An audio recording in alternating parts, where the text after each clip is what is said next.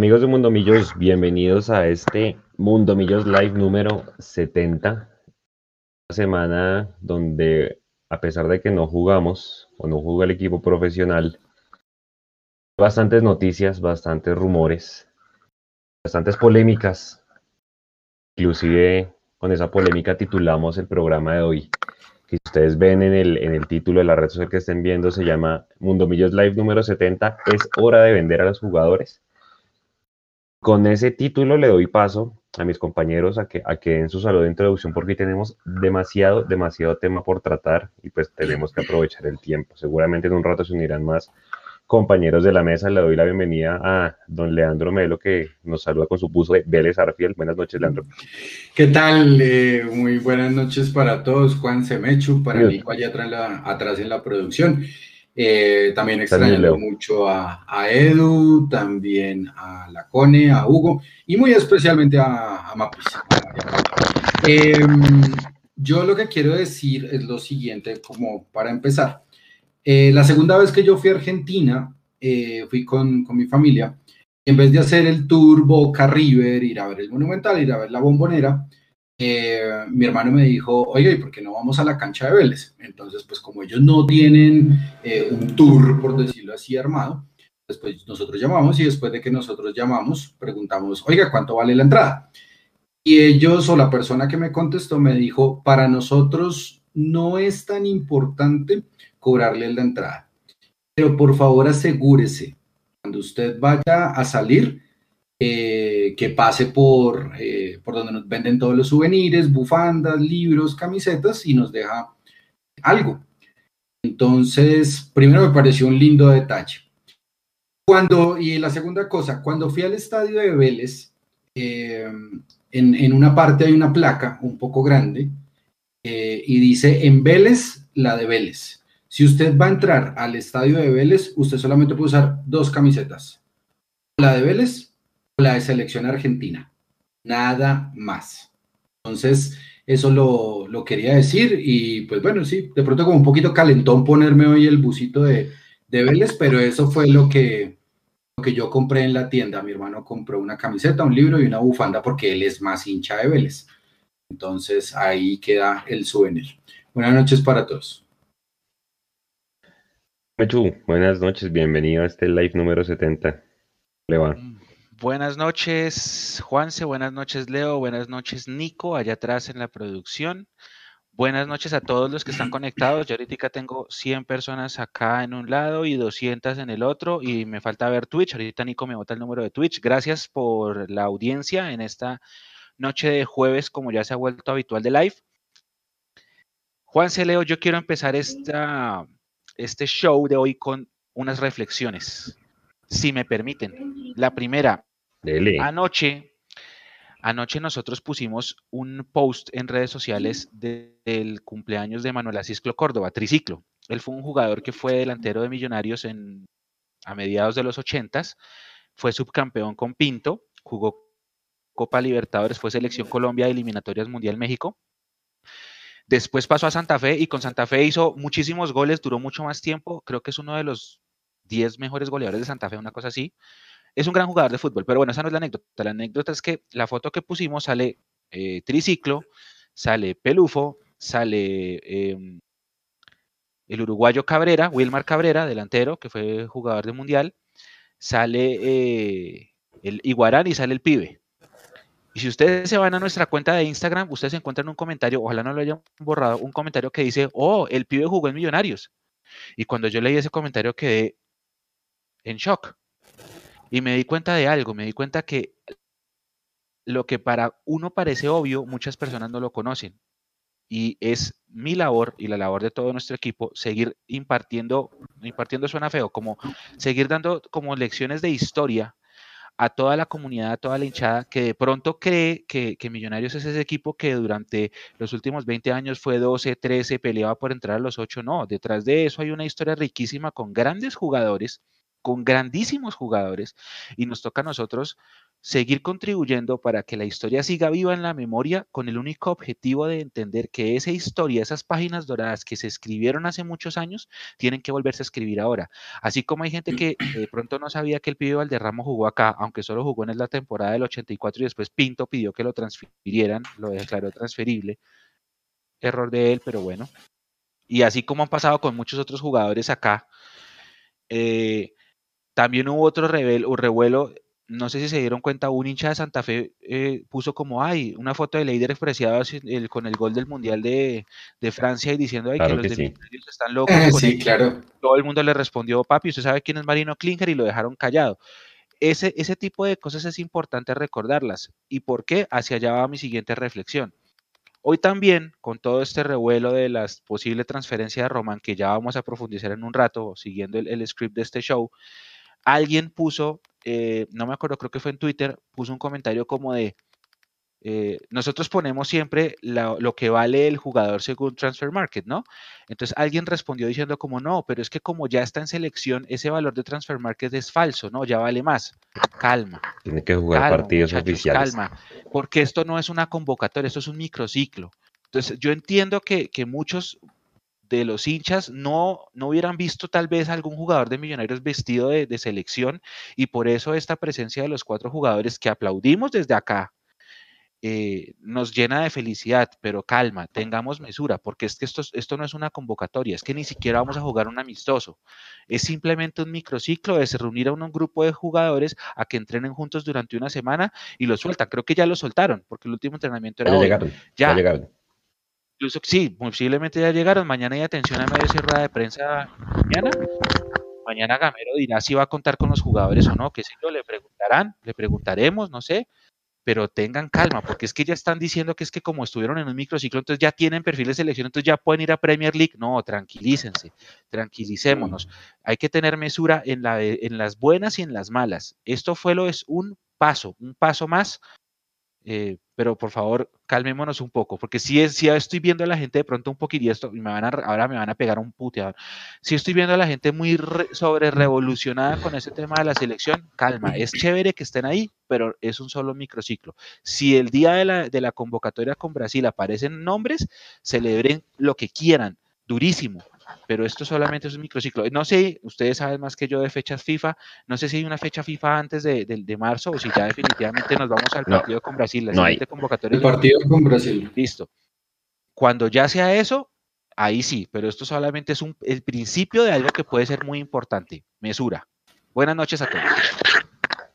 Buenas noches, don, don Sí, efectivamente, yo creo que ese es uno de los muchos temas que hay que hablar esta noche, pero venga, si uno, si uno arranca en orden cronológico, todo comenzó con lo de Matías, ¿no? Que pues, no salió convocado en la rueda de prensa después del partido con, con Pereira Gamero, pues ya lo acepta que, que, Matías está en un tema de posible transferencia y que no le corta las alas a los jugadores, etcétera, etcétera, etcétera. Y bueno, durante la semana, pues habían muchas opiniones encontradas. Y era referente a si, a si Matías se fue bien, ¿sí? así era la forma como se debía ir de, de Millonarios, pero pues hay muchos temas que uno puede poner sobre la mesa y decir, por ejemplo, si Matías tiene la culpa de que la Liga Argentina no haya comenzado y que los equipos se estén reforzando hasta ahora, porque no solamente es Matías, de hecho, muchos periodistas y, mucha, y todas las redes, si ustedes las miran, están hablando de que un árbitro dijo que el fútbol colombiano tenía el nivel de la, de la B Metropolitana en Argentina. Eh, es B, perdón, B Nacional, que se está llevando a los jugadores de acá. Entonces, bueno, seguramente ha sido como el tema de la semana del fútbol argentino y el gusto por los jugadores colombianos. Viendo el caso de Matías, ustedes si se ponen en los zapatos del hombre, ¿cómo lo ven? O sea, más allá de, que el club tiene una cierta responsabilidad, sobre todo anticiparse mucho a esos jugadores que faltando seis meses para que se les acabe el contrato los buscan, ¿sí? Yo quiero hablemos primero, antes de poner el jugador, hablemos del club. O sea, ¿qué debe hacer Millonarios en estos casos? Yo me acuerdo mucho que creo que cada David pasó lo mismo. Igual cada David, alguien no lo contó, no me acuerdo, alguno de los jugadores que tuvimos acá. Él ya cuando llega a Pinto Millonarios toma la decisión de irse porque dice yo no me voy a entender con Pinto como, como director técnico y pues aparece Colón y Colón paga, como esta, esta indemnización al club para que cada David se pueda ir libre ¿sí? Eh, de Millonarios. Entonces, antes de entrar al tema del jugador, yo les quiero preguntar a ustedes, muchachos, y a la gente en el chat, ¿qué tanta responsabilidad o qué tanto le puede pegar al club per se este tipo de, de movimientos, don Leo? Yo creo que para mí es una cosa sencilla, pero que posiblemente Millonarios no la entiende. Y es cuando me imagino que contratan jugadores, lo que tiene que hacer un club es decir, bueno, vamos a apostarle a que este jugador va a salir campeón y si no sale campeón va a rendir de muy buena forma y si rinde de muy buena forma, esperamos que por lo menos un año antes de terminar el contrato él pueda salir vendido. Pero ha sido la constante de Millonarios últimamente dejar que se empiece, eh, o más bien, darle largas a que los jugadores se vayan o, o solamente pensar en las transferencias de los jugadores seis meses antes o un mes antes de que se vayan. Ese ha sido el craso error, me parece, no solo en el tema de Matías, sino en el tema de, de muchos otros jugadores. Ahora, yo creo que no estaríamos pasando por esto si nosotros tuviéramos un director deportivo serio que supiera manejar los plazos de cuándo se le vencen los contratos a los jugadores, cuánto vale, cuál es el seguimiento, potenciales compradores. Porque es que ahora la moda, ¿cuál es? La moda es únicamente sacarlos como tal a préstamo con opción de compra y pagar una indemnización. Me siento como, como independiente pagándole a millonarios en la Copa Libertadores porque no se quiso venir a presentar acá en Colombia.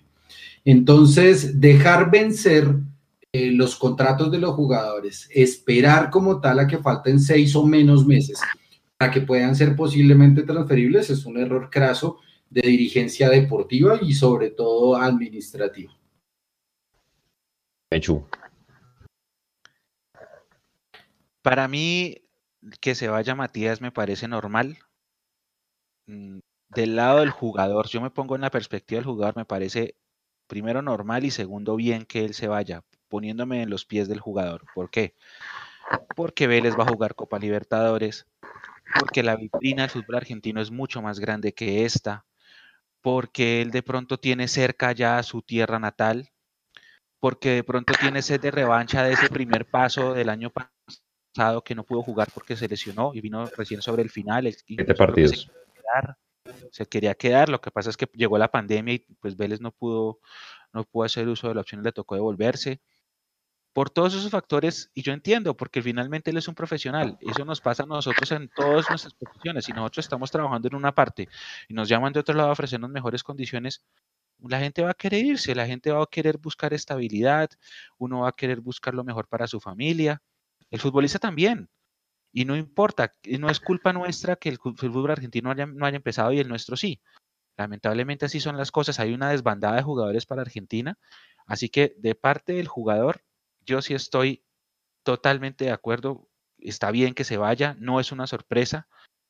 Eh, me aplaudo la decisión incluso de, que esta vez no hubo lesiones administrativas, de que esta vez no se inventaron nada raro, simplemente no, lo, no mencionaron nada y cuando preguntaron, entonces el profe Gamero lo dijo, dijo sí, él tiene un, tema administrativo ahí en la mitad, se puede, se puede ir y por eso no, no fue convocado. Perfecto, ese manejo estuvo perfecto. Si, lo, si me pongo ahora yo en los pies del club, se puede ver de dos formas, ¿no? El vaso medio lleno, medio vacío. Eh, Juanse, ¿cómo fue el tema de la transferencia? ¿Cómo va a ser, mejor dicho, cuando se haga oficial? A ver. 275 em, mil dólares va a pagarle Vélez a, a, Millonarios. Es la cifra oficial vamos a, o que recibiría el club, ¿cierto? Pero claro, si uno se va hacia atrás, a ver, Vélez en qué año llegó, segundo semestre del 2017, ¿se acuerdan? Para reemplazar a Pedro Franco. Digamos que ese préstamo, entre comillas, póngale 200 mil dólares que Millonarios de pagó a Danubio en su momento, ya se pudo haber recuperado, pues, porque salió campeón del jugador, etcétera, etcétera. Acuérdese que antes del Mundial, de irse al Mundial, al receso del Mundial ruso, dice, vamos a comprar a Matías de los Santos.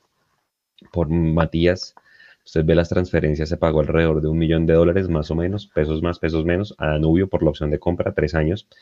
Y en el primer, en el primer movimiento, cuando 2019, periodo intermedio, ¿se acuerda que se va a, Vélez en, el primer, en, la, en la primera ida? Vélez le paga millos 250 mil dólares. Hasta ahí, entonces, bueno, quedarían entre comillas 750 mil por recuperar. Eh, Vélez tenía una opción de compra como de 800 mil, no, no, no, hace uso de la misma y por eso Matías se tiene que, devolver.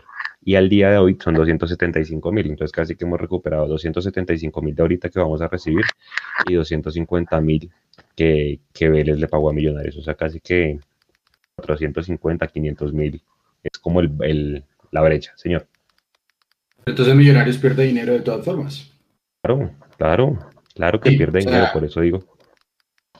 El, tema, el tema como tal de que Matías o no se vaya en un momento crucial o no crucial después de cinco o seis fechas de que haya empezado el torneo, pues evidentemente Millonarios es el que queda cojo de central porque ahora pues vamos a entrar al tema Moya y al tema eh, centrales que, que, supuestamente va a querer Gamero. Ahora, con todas las condiciones, pues ahorita vamos a mencionar para, para el gusto de cada uno eh, qué le interesaría más. Pero el tema como tal de Matías, más allá de lo que dice Mecho, de estar cerca de la familia, estar más cerca de Uruguay, viejo, Vélez juega Copa Libertadores. Vélez fue semifinalista de Copa Sudamericana.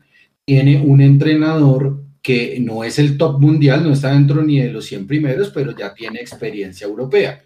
Cuenta como tal con todos los recursos disponibles para que le vaya bien, porque es que Matías salió lesionado de Millonarios, si ustedes me corrigen. Entonces Vélez como tal recupera al jugador para que Millonarios vuelva a disfrutarlo otra vez y no sé si por un sentido de agradecimiento, entonces Matías decide volver otra vez a Argentina. Acá vuelve como tal el tema. Uno, si pagan o no pagan. Porque es que con la devaluación como tal que hay en Argentina, es casi un milagro y una obra divina que paguen. Por ejemplo, caso Giovanni Moreno, que se fue al TAS con Racing de Argentina. No vayamos tan lejos. Juan Camilo Salazar en San Lorenzo de Almagro. Entonces, ese tipo de cosas son que nos metimos. Qué pena, Juan, sé que se, lo, que se lo recuerde, pero es que Millonarios yo creo que ya no es un inexperto en, ese tipo de negociaciones, creemos, me imagino. Pero como ese tipo de cosas pueden suceder, que a millonarios no le paguen, que no presenten los avales financieros, que no sabemos si paguen a una sola cuota o en dos contados, cuenta usted y cuento yo, pues eso también es un tiro al aire para Matías. Matías como tal está seguro que le van a pagar en Vélez cuánto va a ser el salario de él, más allá de todas las comodidades familiares que pueda tener él. El punto es, millonarios pierde dinero en este momento por cualquier transferencia de cualquier jugador. De acuerdo. Mm, es que ahí toca, toca empezar a analizarlo, porque el millón de dólares de 2018 no vale lo mismo hoy. Sí, eso es eh, una teoría del valor del dinero en el tiempo. No es lo mismo de pesos de hoy que mil pesos dentro de, por la cambio. El dinero se va devaluando, exactamente. Entonces, eh, una, eh, hay que, no, no, no, es tan sencillo como, ah, un millón menos 275 menos 250, entonces perdimos. No, hay que mirar cómo se ha comportado la moneda en el tiempo. Pero independientemente de eso, mi opinión es la siguiente. Al jugador le quedaba unos meses de contrato. Es decir, a hoy el jugador es propiedad de millonarios. Si Vélez quiere al jugador Millonarios, en mi opinión, porque es que usted lo puede ver vaso medio lleno, vaso medio vacío, en mi opinión, Millonarios debió intentar que Vélez comprara los derechos de Matías, no que pagara la, rescisión de su contrato. Creo que ahí se equivoca el club. Claro, ahora va a decir, no, pero es que lo importante es que quedó plata, mejor eso que nada. Sí, puede ser, pero para mí, Millonarios debía vender al jugador, porque lo que pasó es, eh, Matías sale del club, y para que Matías pueda salir del club tiene que pagar una cláusula. Esa cláusula, Vélez le dice, tranquilo Mati, yo la pago. Vélez paga esa cláusula, el jugador queda libre y luego el jugador se va a Vélez y le dice, hola Vélez, mi nombre es Matías de los Santos, este es mi pase. Y Vélez le compra su pase como jugador libre a él en lugar de comprárselo al club. Al club le entraron 275 o le van a entrar 275 mil, pero le pudo haber entrado mucho más, que es lo que costaba el verdad el pase de Matías. Si yo estuviera en, en, mi poder, yo hubiera tratado de venderlo, no la forma como salió. Igual, no se ha confirmado, está muy cerca, pero si se da y es así, pienso yo que es una equivocación. Cada uno tendrá sus, sus opiniones del tema. De acuerdo. Y es que, y es que eh, eso me pregunta primero el tema del club. Cuando unos jugadores se les va a vencer el contrato del club, ¿no debería anticiparse alguna renovación? Perdónenme que ponga el, ejemplo con el equipo que no nos gusta, que es Atlético Nacional. Atlético Nacional se metió una, un platal al bolsillo por, ¿cómo se llama este jugador? Un, extranjero número 10 que se fue a Cruz Azul. Cepelini tal vez, no. El que le dijo a otro jugador del Junior que se lavara la boca. Ah, Pablo Cepelini. Pablo Cepelini. Lo que hace el Atlético Nacional de alguna manera es que se anticipa que ya sabía que estaban preguntando por el jugador y le renueva automáticamente. Y al, y al mes de renovarlo, el Cruz Azul dice, venga, yo se lo compro. ¿Y sabe por qué es, Juan? Señor. Porque Pacho Nájera es el director deportivo. Y cualquier director deportivo, con el nombre que usted le ponga, tiene ese trabajo. Anticipar que sus jugadores se pueden ir o necesito hacer caja o necesito que se vayan del club. Eso es trabajo del director deportivo, eso no es trabajo ni de don Gustavo Serpa ni de don Enrique Camacho, eso es trabajo del director deportivo, llámese como se llame. Listo. A la gente, a la gente que nos está viendo ya está el número en pantalla para que nos mande sus audios corticos, porfa, 30 segundos, 20 segundos con las opiniones puntuales de los temas que estamos tocando para ponerles ahorita al, aire. Y es que vea que eso debió pasar, no sé si con Iron, ¿sí? Por lo menos haberlo renovado con el mismo John Duque, ¿sí? Haberlo renovado pues, para que no se fueran libres. Ahora, mucha gente dice que el jugador tampoco se quiere renovar porque se quiere ir libre precisamente para que le entre más plata a él, su representante, y ir asegurando su, futuro, ¿sí? De hecho, yo no sabía, Mecho, usted que ve más fútbol americano que todos nosotros acá. Yo entiendo que los jugadores allá en Estados Unidos creo que es muy raro que le dejen plata a los clubes, ¿no? Ellos se van normalmente libres de los clubes para, para tener más dinero. No sé usted qué, ve más fútbol americano si es así. Depende. Por ejemplo, por ejemplo eh, yo contrato a Leo. Ah, y aquí eh, aprovecho para saludar a nuestra comunidad que me están recordando que ganó el Super Bowl Tampa Bay, que yo había dicho que ganaba Kansas y le pegaron una tendida a Kansas City y ganó Tom Brady. Y entonces acá que saludos de Tom Brady, me, me escribió alguien por acá bueno, estuvo bueno el partido, pero hay, hubo, han habido Super Bowls mejores. Oye, flojo el, el, flojísimo el medio tiempo, dijeron, ¿no? Oiga, pero entonces póngale lo que digamos, yo contrato a Leo, yo soy una franquicia, yo contrato a Leandro y le digo, Leandro, tu contrato conmigo va a ser por seis años. Eh, allá sí se filtran cifras, ¿no? Seis años y no sé cuántos millones de dólares eh, eh, netos y no sé cuántos por premios y bla. Si al tercer año de contrato viene usted, Juanse, que es dueño de otra franquicia y me dice, oiga, yo quiero a Leandro, yo le digo, listo, yo le doy a Leandro y podemos hacer dos cosas. Usted o me, o me cambia a Leandro por otros jugadores o me da dinero o me da cupos en el draft, que el draft es cuando cada equipo selecciona lo mejor que viene graduándose de, las universidades para reforzar sus planteles. Entonces ahí se negocia. Si llegado el sexto año, Leandro ya termina su contrato, Leandro queda como jugador libre, que eso es la, agencia libre, free agent, y ahí ya cualquiera ya negocia directamente con él y la franquicia anterior no gana nada. Entonces todo depende del, tiempo, del, del, momento del contrato donde esté cada jugador. Se puede negociar. Por ejemplo, ahorita dos equipos cambiaron eh, Detroit mandó a un quarterback a Los Ángeles y Los Ángeles a cambio le dio un montón de cupos del draft y no sé cuántos jugadores. Lo hicieron así porque todavía este, este que se fue, que se llama Matthew Stafford, todavía tenía contrato con Detroit. Ese fue el canje y está bien. Usted puede vender, comprar, eso, eso sí lo puede hacer. En esta cosa, en esta cosa acá mucha gente dirá, no, lo que pasa es que si, si Millonarios se para en la raya, entonces Vélez aguanta hasta junio. Yo no creo. Yo no creo, y le voy a dar dos razones. La primera, la, Copa Libertadores es ya, tiene, se tiene que reforzar ya. Y la segunda es pedido expreso del técnico. O sea, yo, el técnico les dice, yo quiero a Matías de los Santos, vayan y me lo buscan. Uno tiene, eso es parte de negocio. Lástima que no esté hoy Edu con nosotros, que Edu de pronto sabe más. Eso se llama técnicas de negociación. Uno tiene que aprovecharse de la necesidad de su, de su contraparte a la hora de negociar. Y si es una petición expresa del técnico, entonces pueden pasar dos cosas, que definitivamente si se caiga y digan, vamos a buscar a otro, pero si de verdad hay un interés de Vélez, Millonarios podía haberse parado, creo yo, puede haberse parado en la raya y no es que no se puede esperar a junio, porque la competencia empieza ahorita. Necesitamos reforzar el equipo es para este semestre, no para junio, compañero. Hay que aprovechar ese tipo de valores de mercado con respecto a la urgencia que tiene una persona sobre un activo, no sé. Entonces necesito eh, este central porque va a ser fundamental para mí en la Copa. Bueno, ya no te vale 275 mil, sino que te vale 850 mil. Exactamente. pendeja. Aquí estoy buscando el valor de, Matías, porque en Transfer Market ya no aparecen millonarios, como dicen muchos, efectivamente, creo que ya aparece en Vélez. Matías de los Santos, el sábado que lo pusimos estaba valorizado en 700 mil. eh, un poquito menos del, del, millón. Yo creería que por lo menos hubiera podido sacar millonarios una buena negociación por ahí, no sé, 600 mil en vez de 270 mil. Pero bueno, ya está. Eh, para mí, pues creo que al final si uno se pone, como dice, me he hecho unos zapatos del jugador, creo que Vélez, eh, Leo le va a hacer contrato hasta 2023. Entonces uno se pone en, los zapatos del jugador miércoles. Yo me voy en el, a mitad de año, julio, y pues, no tengo nada. A, la deriva si Millonarios me va a renovar o no. A que Vélez de una vez venga y me busque, me dice que va a jugar Copa. Es mi vitrina, es mi oportunidad de oro. Y me da contrato y trabajo hasta 2023. pues yo arranco. O sea, yo sé, soy hincha de Millonarios y todo. Sé que hay, hay, una culpa importante por parte del club porque no es la primera vez que pasa. Vuelvo y lo repito, tuvo que pasar con Iron, tuvo que pasar con John Duque. John Duque, bueno, le dejó un 30% que quién sabe cuándo vaya a pasar, porque pues, primero tiene que empezar a consolidarse en este equipo de San Luis, romperla y ahí sí que lo venden.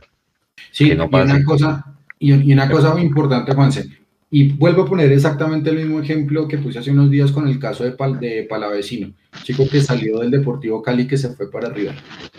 Donde acá los jugadores tienen que mostrar un buen acto con el club que los contrata. Es decir, porque acá disfrutó mucho, entonces los jugadores no pueden hacer negocio. El tema cuál es en la mitad, el tema es cuánto el club recibe. Ese es el tema de negociación, porque es que acá no es un tema solamente del jugador y el representante, sino que el club es el que va en ese negocio. Y el club como tal, si no sabe negociarlo, pues entonces lo va a perder, ya sea faltando seis meses o dentro, o sea, faltando seis meses o faltando un mes para que se le acabe el contrato. Entonces, esa es la parte difusa, la parte borrosa que tiene el tema de Matías con Vélez, porque eso solamente lo saben quién, Matías, el representante y Millonarios. Exactamente, exactamente. Ahora, metiéndonos al tema del reemplazo. Pues, yo, tengo que ser consecuente y yo, yo en el tercer tiempo, después del partido con Pereira, dije, si Moya no viene, tampoco es traer un central por traerlo, que no nos pase lo de Pinto con el, con el Varesi colombiano que le decían a, a, Balanta.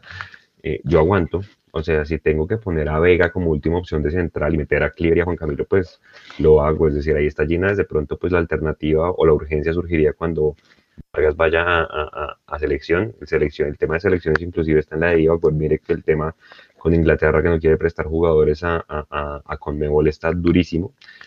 Entonces, si no es Moya, pues tampoco es ir a buscar a la loca, un tipo que después uno se encarte, con la expresión, pero pues al final pasa eso, que no saben dónde ponerlo, dónde prestarlo y demás. Entonces, Además, pues no sé, o sea, Moya es un buen jugador, pero el último año no me parece que fuera tan bueno si no hubiera sido titular en Santa Fe en todos los partidos, ¿sí? Entonces, ahora, ¿es imprescindible para ustedes traer ya un central jugando un solo torneo, Mechu? Para mí, yo sí necesito un central más. Yo sí necesito un central más. Leo me va a decir que no, y ahí se va a armar la polémica. Yo sí necesito un central más porque, y estoy buscando acá justito cómo es que empatan las eliminatorias de CONCACAF con nuestra liga, porque ahí se va a ir Juan Pablo y vamos a quedar con Paz y Ginás.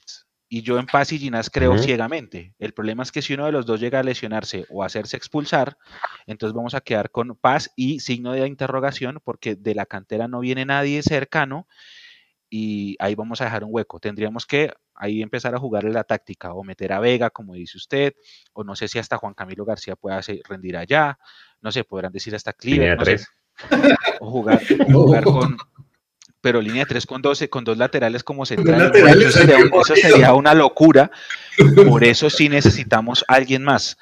Mm, pero sí tiene razón, tiene que ser alguien que venga eh, a aportar. aportar.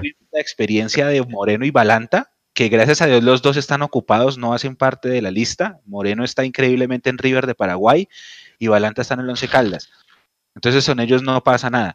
Pero yo sí creo que necesitamos otro central. Ahora viene la contraparte, señor Melo. No, yo, yo digo exactamente lo, lo mismo. A ver, Millonarios en este momento solamente va a jugar un torneo.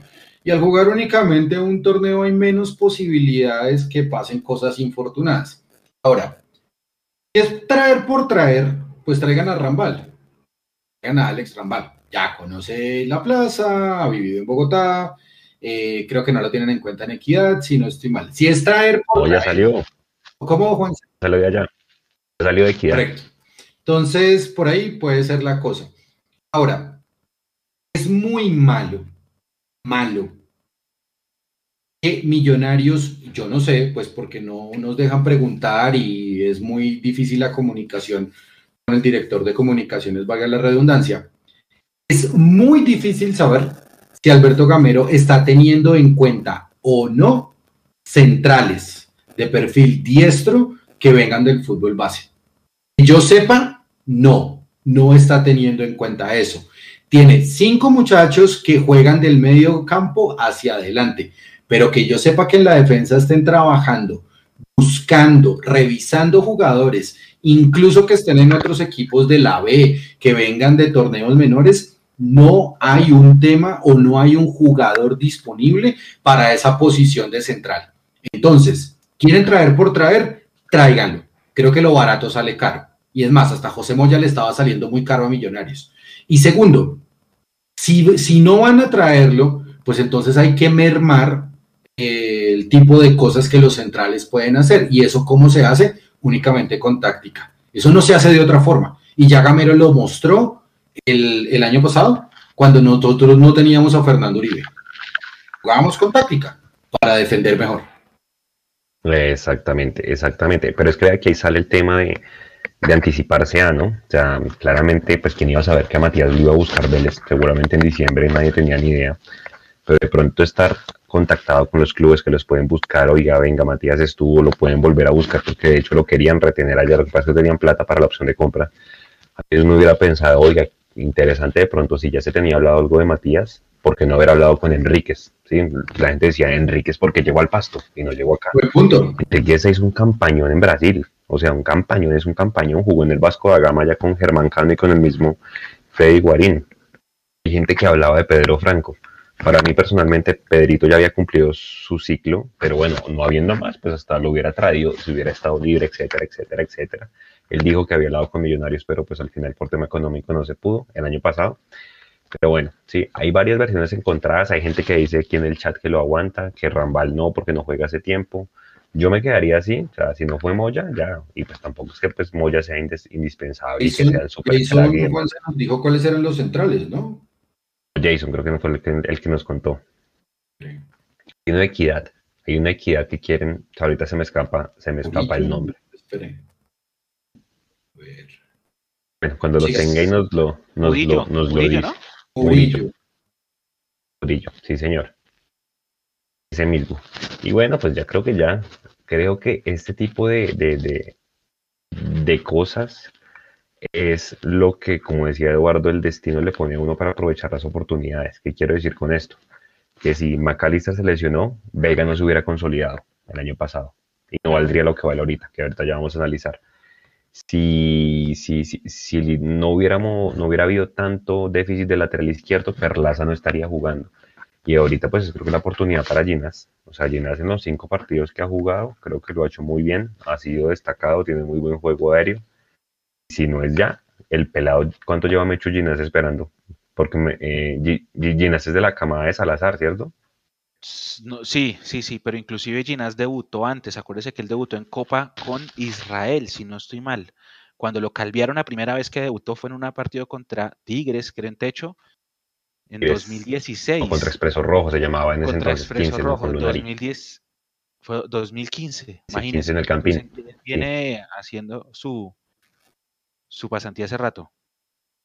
Leo. Ese día jugué volante, señor. Eh, no, que es acá con lo que nos decía Jason en el, en el grupo de nosotros, los cuatro posibles centrales eran Andrés Murillo, que estaba, si no estoy mal, en equidad, zurdo, de 1,84 de estatura. Danilo Arboleda, diestro, 1,90, es el más alto de esos centrales. Ujú. Eh, Leighton Jiménez, 1,81, también perfil diestro. Y Alex Rambal, perfil diestro, 1,83. Esos eran los cuatro nombres que supuestamente están. Hoy salió un tal paraguayo Cañete. Cañete. Ajá. ¿Cómo? Inés. Ni idea, ni idea. Pero bueno. Ah, el Cañete. Encontré, encontré el tema de eliminatorias. No, de aquí a junio. Eh, todo lo que haya, todo lo que haga Costa Rica va a ser amistoso, Juan y Leo y compañeros Ah, no. oyentes No, internautas, porque la eliminatoria de CONCACAF, la eliminatoria de CONCACAF, eh, con lo del tema del, del COVID se redistribuyó, entonces se divide en tres fases. Y los equipos top de CONCACAF, México, Estados Unidos, Costa Rica, Panamá y Honduras, entran hasta, hasta septiembre, es el que es el octogonal final. Entonces Ah, no los otros. Islas Caimán, eh, Guinea, no sé qué, Islas Vírgenes, Guyana. Cuba, Trinidad y Tobago, todos ellos juegan un- una serie de eliminatorias previas y, lo- y de esa serie llegan tres al- a, un octogonal final con esos cinco que son los cinco que están mejor rankeados en la FIFA y empiezan a jugar desde el primero de septiembre hasta el 29 de marzo de 2022. O sea que eliminatorias no va a jugar Juan. Pablo, va a jugar es de pronto amistosos internacionales. Ahí sí ya habría poder de negociación de, oye, ven, eh, no, no te lo lleves, déjamelo. A ver si de pronto se puede hacer. Tranquilo, acá le dicen fresco, lléveselo. No lo necesitamos. Eh, Sí, ¿no? Bueno, oiga, señores, el tema del día, porque, porque bueno, pues uno esperaría que Matías lo despida el club, es decir, que gracias Matías, muchas gracias, informamos que Vélez ha hecho pago de esto y se va a llevar al jugador, muchas gracias por el título conseguido en la Superliga y en la Liga, etcétera, etcétera. Uno espera, ¿no? Pero pues con lo que ha pasado, salga silencioso y se termine uno enterando por otros lados o cuando Vélez ya lo anuncia ya en, en Argentina, ¿no? Algo más para finalizar el tema de Vélez, muchachos. Leo, Mechu. No, eh, llega, eh, perdón, Matías como tal se va por la puerta grande, saliendo campeón Sí. y con un gol en final. Así que cero remordimientos con él. Oh, Y que le vaya muy bien, Matías, y a su esposa María José, que le vaya muy bien. bienvenido a la historia de Millonarios y no sé, en el ya. futuro, cuando vaya a Europa y eso, que venga así como Guarín y se retire acá, porque creo que deja las puertas bastante abiertas. Un tipo profesional. La gente decía, no habla, pero pues, hombre, impartía respeto y, y, y, sobre todo en la defensa era una muy buena herramienta para, para Millonarios y que con todos los técnicos funcionó con Russo, con Pinto y con, y con Gamero. Entonces, nada, para él muchas gracias y, y- y estaremos pendientes. Nosotros acuérdense que siempre monitoreamos a los exmillos en, en donde estén. Mechu, algo de Matías. Juanse, hizo el primer gol de la 15, el gol que, con el que ganamos el partido de ida. Acuérdese que tenía o tiene una media distancia y una pelota parada magnífica. Hizo golazos, golazos tanto con pelota en movimiento como, como con pelota parada desde la media y la larga distancia. Fue central y cuando lo necesitaron jugar, eh, poner como volante. Volante. de marca, también fue volante de marca. Se ganó el cariño de la hinchada en silencio, en silencio, porque usted no veía a Matías poniendo fotos en. Instagram, no. El hombre con trabajo, con fútbol, con goles, con buen rendimiento defensivo, se ganó a la gente con ese gol en la final. Lo único malo fue que se empezó a lesionar, que eso de pronto fue lo que mermó un poquito su, su carrera acá, pero lo mismo, Matías es un jugador muy querido por mí. Muchísimas gracias, yo estoy agradecido con Matías porque me ha dado dos títulos, él con su, con su, con su participación, con ese gol en ese primer partido de ida, y las mejores para él, las mejores allá en Vélez, que sirva de vitrina, que juegue una buena Copa Libertadores, que le sirva de, impulso para seguir al- a Europa, si de pronto ese es el sueño del jugador, me imagino que sí, porque todo jugador quisiera jugar en Europa, creo yo, y si de pronto esa vitrina de Argentina, más Copa Libertadores, más lo que significa todo eso sirve y se va para Europa, bienvenido sea, porque yo les decía por interno a los compañeros y ahora se los digo a ustedes, querida comunidad, no es lo mismo jugar Libertadores por ESPN que lo ve todo el mundo que jugar Liga Betplay por Winmas que lo ven unos pocos que pagan 30 mil pesos. Nunca Bueno. será igual. La vitrina de una Copa Libertadores y el fútbol argentino en sí, porque el fútbol argentino tiene compra en otros países que lo ven también, es mucho más grande. Así que Matías, agradecimiento y que le vaya lo mejor que le pueda ir. Eso es verdad. El mejor gol de Matías sacando el de la estrella 15 porque ese no tiene comparación con nada. Uy, uno de tiro libre contra Patriotas, creo que fue. Contra Hay dos Junior, goles contra de- Junior. Hay, sí, hay dos Junior, que le hace a Junior. hace a Uno se lo hace, uno se lo hace de tiro libre con Pinto, que es ese que co- como de 40 metros, Eh, 2019, un golazo sí. que les ganamos 2 a 0 acá. Y el otro se lo hace con pelota en movimiento el día que perdimos aquí 2-1. Eso fue ya como en el último minuto con Russo, que era el, el- el junior de Charaiteo, que ya, la- ya estaba el partido perdido y en la última jugada saca un riflazo, un golazo también. Y esos creo que para mí son los dos mejores goles de Matías en, Millonarios. ¿Cuántos goles hizo? ¿Tiene el dato ahí, Juanse, a la mano? A la mano no, pero no sé, siete goles de ahorita. Sí, sí, firmó bien. lo busco. Bueno, señores, Nico, me dicen que antes de ir al tema Román que pongamos audios. ¿Tenemos algún audio? Hola, Juanse, sí, ya han llegado audios. Deme un minutico y ya vamos con la tanda de audios. Bueno, de yo me que, han, que, han que han dicho bastantes cosillas. Y la gente, está, y la gente se está, se está, mejor dicho, eh, mordiendo los codos ya esperando por el tema de Andrés Felipe Román. Mechu, antes, antes de, de, ir a los audios, uruguayos, antes de Matías que hicieron historia, Viconis y antes de Viconis, ¿quién? ¿Burgues? O sea, historias pues, fueron por la puerta grande. Burgues, Burgues. Eh... Sí, uruguayos. Ahí está, ahí está, por ejemplo, Lazarte, ¿no? Que fue técnico, él ha ganado mucho. Lazarte ha ganado mucho en su carrera como técnico, pero acá no le fue bien. Porque es que también hubo alguien que nos respondió eh, como, ay, eh, ¿cuál es la joda que aunque Lazarte es el técnico de Chile, si él ha ganado, él fue campeón creo que con la Católica o con la U de Chile, Leo, no, no, no estoy seguro, pero él sí fue campeón con la Católica. Entonces, que, ah, que sí, sí, Lazarte ha sido buen técnico, él dirigió en Europa, eh, sí. Fue en la Real Sociedad. Exacto, acá lamentablemente no le fue bien. Jonathan Estrada jugó en la Real Sociedad cuando él fue técnico. A Jonathan Estrada que le quitó el puesto. ¿Por qué no le fue bien? ¿Sabe por qué no le fue bien? No le fue bien porque se acaba de ir Osorio y creo que esa resaca en el plantel le, terminó costando a Lazarte. Yo creo que fue por ahí el tema. Uruguayos, Juanse, vea, Matías de los Santos, antes, Nico Viconis, antes, Ignacio Iturralde, antes, José Luis Tancredi, que va a cumplir años Así eh, en tres días. Antes, Juan Ovelar. Antes, Fernando Fadewil, madre mía. Antes, Marcelo Tejera. Antes, Falucho Silva, amiguísimo de Leo Sánchez, nuestro corresponsal en Cúcuta. Antes, el Chivo Bonilla, ¿se acuerdan? Eh, no, eh, no, el Chivo era buen defensa. Antes, Sebastián López Batalla, que eso fue, puede ser el peor jugador extranjero que he visto en Millonarios en mi vida.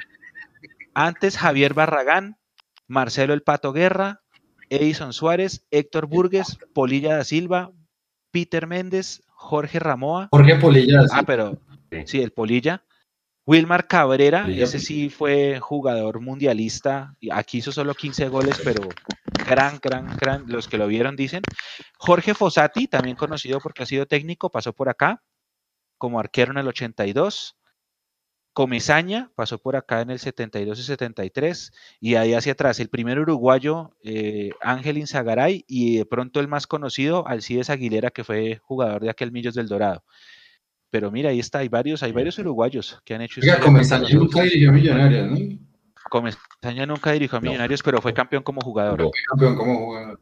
Pero fue campeón como jugador. Antes de ir a los audios. Antes de ir a los audios. ¿Venderían a Román ya? Sí, no, ¿y por qué? Ya venimos a debatirlo. Solamente digan sí o no. sí. eh, Leo. ¿Lo vendería? No, yo no lo vendo. Listo. audios. Listo, buenas noches. Con las buenas noches para todos. Yo tampoco lo vendería, pero por nada. En junio me parece más, más de cabeza, pero igual a uno nunca lo quisiera vender a Román. Me parece un jugador excelente. Bueno, vamos con audios. Buenas noches. Pues yo opino que el problema de Millonarios no es que se vaya Matías de los Santos o Felipe Román, sino cómo lo reemplazamos. Porque tendríamos solo un lateral derecho. Y hay que recordar que el semestre pasado Millonarios se le lesionaron tres, cuatro laterales y les tocó Godoy. Y cualquiera diría, no, pues bajemos a Steven Vega, pero pero no, no se trata de desarmar el equipo en la mitad de la cancha. Entonces yo, yo veo laterales que haya libres y yo no veo ningún lateral libre, por lo menos uno conocido bueno. Entonces, por lo en el caso de Matías de los Santos se decía que, que era porque porque terminó el contrato en junio, a mitad de semestre, pero en el caso de, de Román tenía dos años de contrato, entonces por lo menos debieron dejar que se terminara el semestre y ahí sí venderlo. Ahora yo no sé quién falta, Emerson, eh, Chicho Arango. No, eso sí no es justo. Hola, Mondomillos, buenas noches. Les habla Belania Romero, un ecuatoriano hincha de, Millonarios, el más grande por herencia de, papá. Eh, yo quiero hablar sobre el tema Andrés Felipe Román. Bueno, eh, yo soy una persona muy aficionada al equipo y a mis jugadores, a los jugadores de mi equipo, los celo mucho, pero poniéndome en los pies del jugador, eh, creo que es una gran oportunidad para Román. Además que no sabemos cuánto tiempo va a estar el profesor Miguel Ángel Russo en Boca Juniors. Pero yo, si fuera Gustavo Serpa o el director deportivo, como dijo eh, Leandro hace, hace unos momentos, yo dejaría que se quede por lo menos este semestre y e intentar que salgamos campeones. Muchas gracias, un abrazo para todos. Buenas noches. Buenas noches, Mondomillos. Saludos desde Canadá. Eh, un poco aburrido con lo de eh, Felipe Román, eh, pero, pero a la vez es, es, es, justo con el jugador. Creo que se lo merece. Se merece salir también al exterior. Creo que es el mejor jugador de Millonarios en el momento. molesta el tiempo, ¿no? Porque ya acaba de arrancar el, el, campeonato y pues todos estamos ilusionados con ganar el título y, empezamos a ver que nos, se nos llevan jugadores. Pero nada, eh, si, si es Boca, eh, intentar sacarle lo que, lo que más se pueda a los bosteros, que esos tienen bastante dinero, por lo menos tres palos, tres palos verdes. Totalmente de acuerdo. Pinasco, de acuerdo. Saludos a Canadá y a, y a nuestro amigo ecuatoriano. Desde Canadá y desde Ecuador llegaron audios. Vamos con este. Grandes. Hola, otra vez soy yo, Francisco. Eh, sí, y lo que dice Mecho, pues es que el, tema de la NFL es muy diferente porque es una liga cerrada, ¿no? Eh, hay muchísima más transparencia y publicidad de los contratos, pero además es que los, los clubes nunca negocian dinero directamente aparte de, los, de, las, de las selecciones de draft y, y de pronto mm, el intercambio por otros jugadores, lo que sí puede hacer un club es eh, negociar un jugador para librarse del salario que, que, le, que le ocupa ese jugador. Pero el club nunca recibe dinero propiamente dicho. Se libra de dinero, se libra de deuda, por así decirlo. Pero nunca recibe dinero a cambio de un jugador. Buenas noches a todos los compañeros allá en mesa de estudio. Eh, pues referente al tema Matías de los Santos, es un jugador que uno quisiera que, siempre esté en el equipo, ¿no? Un jugador que, que sudó la camiseta hasta donde más pudo, que salió campeón, pero pues bueno, hay que dejarlo surgir también en su, bueno, en su fútbol, en su carrera. Y referente al tema Román, yo preferiría que se quedara seis meses más, así hagan la compra en este momento, pero eh, que que se quede seis meses más para pues por lo menos finalizar este torneo con él. Saludos, gracias. Listo, eso fue la tanda de audios. Adhiero a muchos de ellos. Yo, también me quedo con ese último audio que dice, vendan, vendan ahora, pero dejen los seis meses más en millonarios. Esa es una gran idea. Excelente. Pero a Boca les... Eh, a nosotros y no a ellos, pero bueno. Lo que pasa es que Boca está buscando lateral derecho porque el que tiene no le gusta mucho a, a Russo. Ese a es Boca, el problema. A Boca le sirve, es lo mismo que lo mismo de Matías. Vamos a jugar Copa Libertadores ya. ¿Nos sirve? Sí, es que me jodió. Sí. Exacto. Oiga, alguien estaba preguntando uruguayos. Yo tengo 32 jugadores uruguayos en Millonarios. ¿Puedo estar equivocado? O sea, me puede faltar alguno, pero me dan 32 porque alguien decía que muy poquitos que pensaba que, esperaba más uruguayos en Millonarios. Lo que pasa es que hemos sido más un, equipo de traer argentino. Si yo busco acá en argentinos deben haber un montón. Uruguayos hay 32, tengo yo en la lista. Campeones varios, eso sí. Nico, eh, váyase poniendo las fotos ahí que le dije por el interno de Román. Román, yo me acuerdo mucho que debutó en esa Florida Cup del 2017. Usted me corrige, pero fue el primer cubrimiento que tuvo este medio. Internacional se llama Mundomillos. Casi que Mundomillos nació ahí, o sea, toca mirar qué fecha fue puntualmente y seguramente será el aniversario de Mundomillos. Eh, y nada, pues este muchacho ha tenido un, crecimiento enorme, no tanto como el de Emerson o, como el de Juanito, pero hombre, Román también fue un muchacho bogotano eh, que vino desde atrás, que le dio la oportunidad de Russo. Lastimosamente en, en, el, año del 2017, pues el titular era Jair Palacios, a quien le mandamos un saludo y esperamos que se recupere muy pronto. Pero Román siempre fue el suplente. Román, pues no nos digamos mentiras. Y, y lo que me corrobora este dato de la consolidación de Román, si a muchos no les guste, se llama Jorge Luis Pinto. ¿Por qué? Porque si usted mira los números donde tuvo sus dos picos de valoración antes del que tiene en este momento, fue con Jorge Luis Pinto. Román ha, llegado a estar en el precio que está ahorita, precisamente por el rendimiento que tuvo con Jorge Luis Pinto, que inclusive fue uno de los años donde más, donde más hizo gol. 25 años. Eh, ahí Nico va a poner ahorita cuánto está valorado. Una cosa es en, cuánto está valorado y otra cosa es realmente el precio que le quiera poner Millonarios. Andrés Felipe Román en este momento vale alrededor de 875 mil euros. Eso está alrededor casi del millón de dólares. Entonces, pues de alguna manera es un buen valor para venderlo ahorita. Hay gente que dice, no, pidamos 3, 4, 5 palos verdes por, porque no lo den. Eh, no sé si Boca o algún equipo esté dispuesto a pagar eso por un lateral derecho. A mí también me parece que es el mejor jugador que tiene Millonarios en su momento. Ahí Nico lo está acercando. Nico es el 1, 2, 3, 4, el quinto jugador más caro de Millonarios en este momento. ¿Vale? Entonces, a la hora sí, ¿por qué Leo dice que no lo vendería en este momento?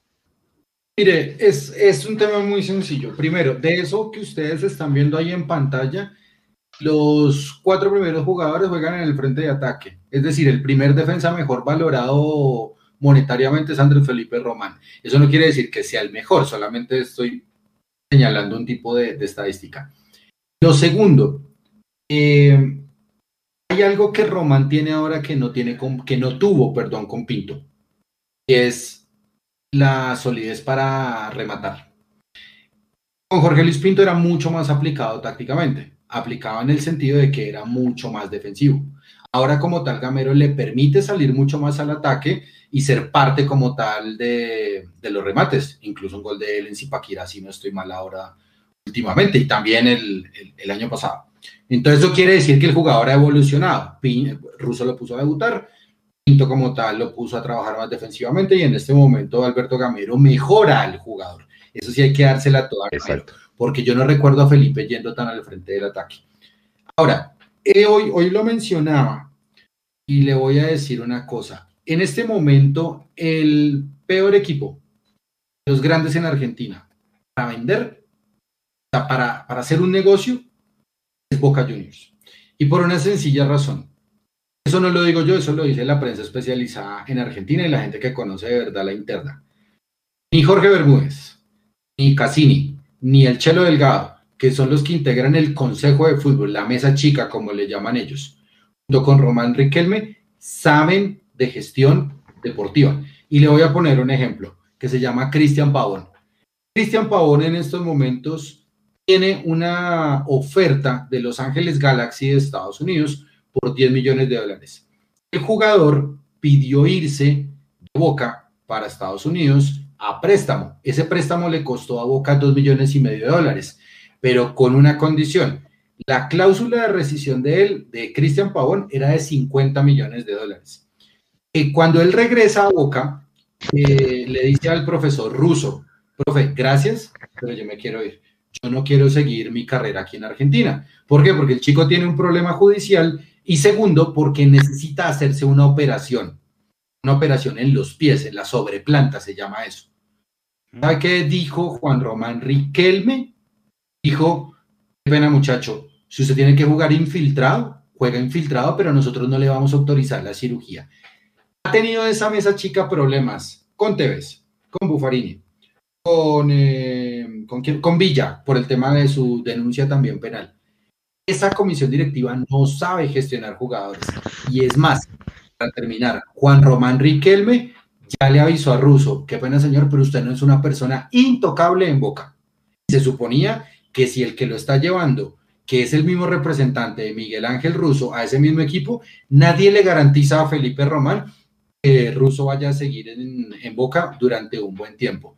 Así que en este momento, solo por contexto, evaluación de la moneda. El Consejo de Fútbol no sabe manejar el fútbol. El tema de Cristian Pavón. Y una cosa quinta que le sumo. Si Millonarios tiene a Felipe Román y es el mejor qué vamos a salir del mejor en este momento. Yo entiendo, yo creo que un jugador a sus 25 años quiere salir, quiere mostrarse, exhibirse. Ahorita está el microciclo de selección Colombia no convocado. Posiblemente en el futuro Reinaldo lo vea porque Reinaldo es formador de jugadores. Pero en este momento, el que más sufre va a ser Alberto por una sencilla razón. Primero, porque no tiene con quién reemplazarlo. Y segundo, porque cualquier dinero que le entre a Millonarios no va a ser precisamente para reinvertir. Exacto, exacto, hecho. ¿Qué tan confiable es Transfer Market, Juanse? Usted que la, maneja más que nosotros. No. ¿Muy confiable? Es como punto de referencia. Transfer Market lo que pasa es que Transfer Market no lleva el mismo tiempo en Latinoamérica que en Europa. Entonces, de alguna manera, los datos históricos y los análisis que hace pues, son muy nuevos. Ellos están haciendo varias corridas. De hecho, Steven Vega hace poquito salió porque le hicieron un seguimiento importante en las, en las apariciones que hizo y, demás. Pues obviamente está encima de la Liga Colombiana con los demás jugadores que quieren vender y todo el tema con el puente de Palavecino. Pero claramente no tiene la misma solidez que puede tener en, en, en Europa. Entonces, creo que por ese lado, a ver, pueda responder la pregunta, mm, que es difícil, y aquí la gente dice 3, 4 millones de dólares, a mí me encantaría que pagaran todo eso, no sé si los pagaran, vea, este Tulio Gómez lleva pidiendo 5 millones por, por Duan Vergara y nadie se los da. Eh, aquí estaba viendo el dato de, de Palavecino, vea, vea el cuento de Palavecino. Palavecino, el Cali tenía la mitad del pase, 50%. El River en digamos, negociaron por él 2.65 millones por el 50% de Agustín Palavecino. Ojo.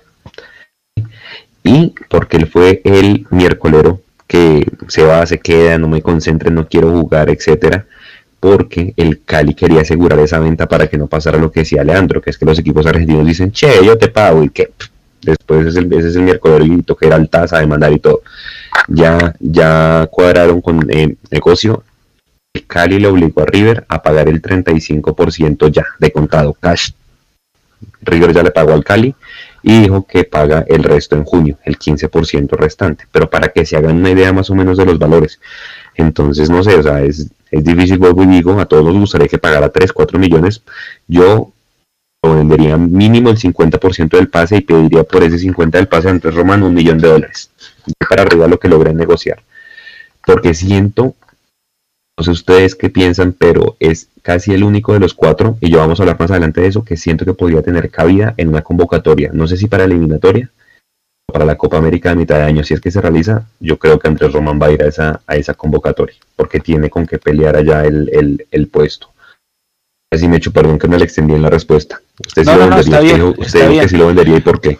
Está bien, está bien la respuesta, Juanse, porque eh, justamente quería saber esos números qué tan alejanos, alejados de la realidad están, de la vida real. Pero bueno, si está bien, eh, yo no voy a decir que Román vale 5 millones de dólares, porque nuestro fútbol es colombiano, no es Brasil o Argentina, no es Uruguay.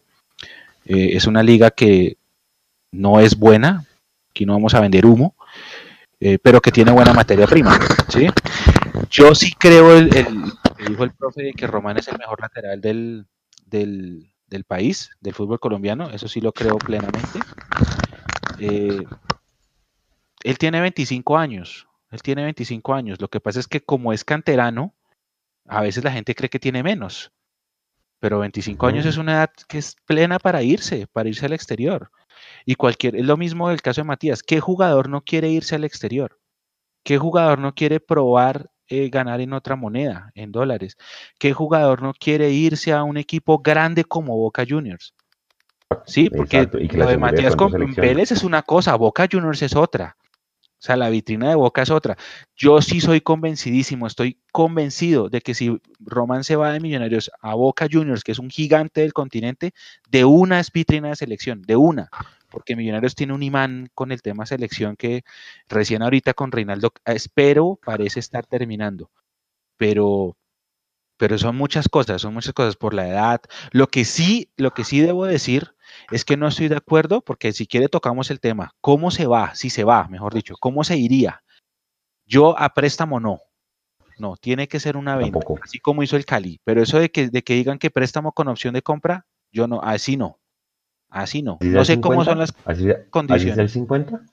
Sí, así es el 50, claro, porque el 50 te asegura venta futura. sí, sí, sí, claro, es que, sí, sí, sí, sí, sí, que haya, que haya una venta, pero es que eso de, no, préstamelo con opción, no, ese, ese sí no. Ahí sí el club tiene que saber negociar, porque es que por ahí estaban hablando ya en redes de que la primera oferta se rechazó y que Millonarios ya dijo que no. No sé, que habían dos opciones, que una era préstamo con opción, otra era la compra de la mitad del pase. Sí, esa, es de Sportiva Mechu. Esa es de, un periodista de Sportia de la cadena Teis Sports, que el primer acercamiento fue Boca pidió un préstamo con cargo más opción de compra. Millonarios le dijo, no, hacemos venta definitiva. Está bien, Está bien, está bien, está bien, es que así debe ser. Pues habrá negociación, tiré ya Flori. Así es. Pero sí, sí, sí, que sea, que sea una venta, que sea una venta, porque esa venta, eh, con las condiciones de Román, si se consolida, si hace una buena copa, si le da vitrina de selección, eso después es una venta futura a otro mercado que le va a representar más a nuestro equipo. Súmele otra cosa, Millonarios no solamente ganaría con ese 50%, sino que también se asegura derechos de formación. Eso se siguen pagando sucedáneamente. Para que se den una idea, muchachos. El año, ¿cuándo fue que se fue David Machado? En el 2017, mitad de año. El Genk de Bélgica pagó 950 mil euros, más o menos mal contado, son 1.200.000 dólares. Para que tengamos un poquito de magnitud en las cifras, porque eso que están pidiendo como si fuera, pues, no sé, el colombiano en ese momento.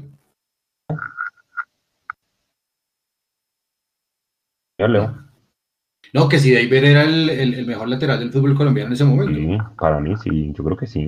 puede ser. Fue selección Colombia. Si no pegan el palo.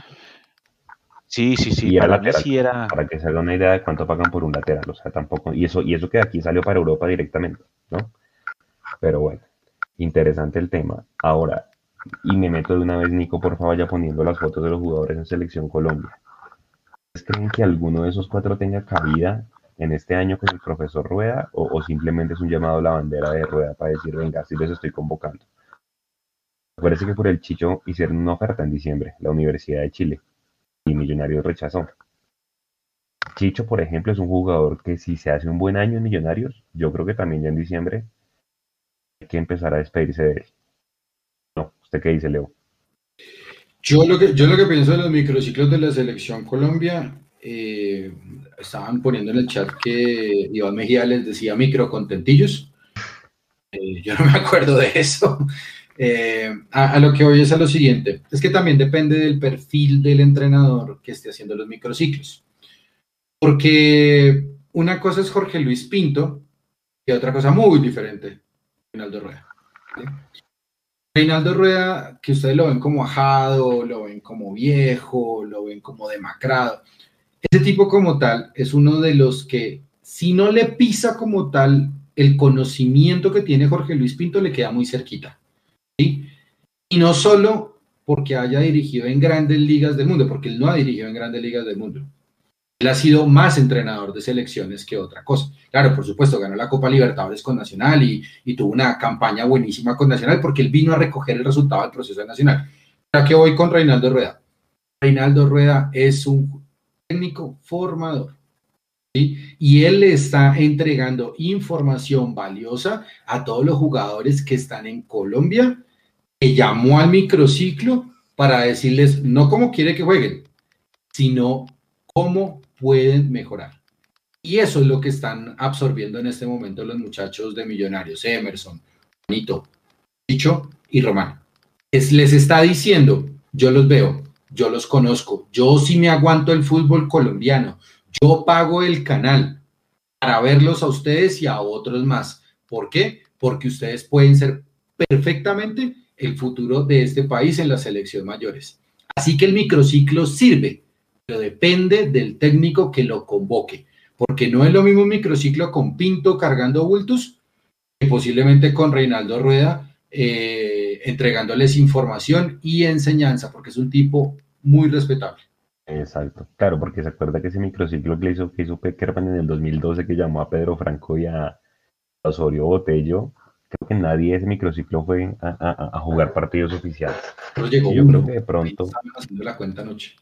Exactamente, sí, yo creo que de pronto de los cuatro, Andrés Román, Juanito Moreno es un arquero de una proyección importantísimo. Yo creo que Juanito Moreno también por lo menos unos dos años le, le doy en Millonarios.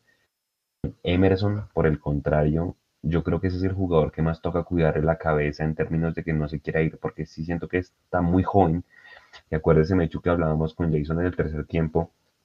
Ese día hablábamos de, es que hermano, no han pasado ni seis meses de que, desde que Emerson debuta, octubre del 2020. En menos de seis meses, claro, la valorizada que se pega, la sensación, las asistencias, los goles, el desequilibrio, el desborde, la llamada selección, la titularidad de Millonarios, le pasan muchas cosas por desde venir de estar en la cantera hoy ser el jugador revelación de la liga. Igual pasa con Juanito Moreno, ¿sí?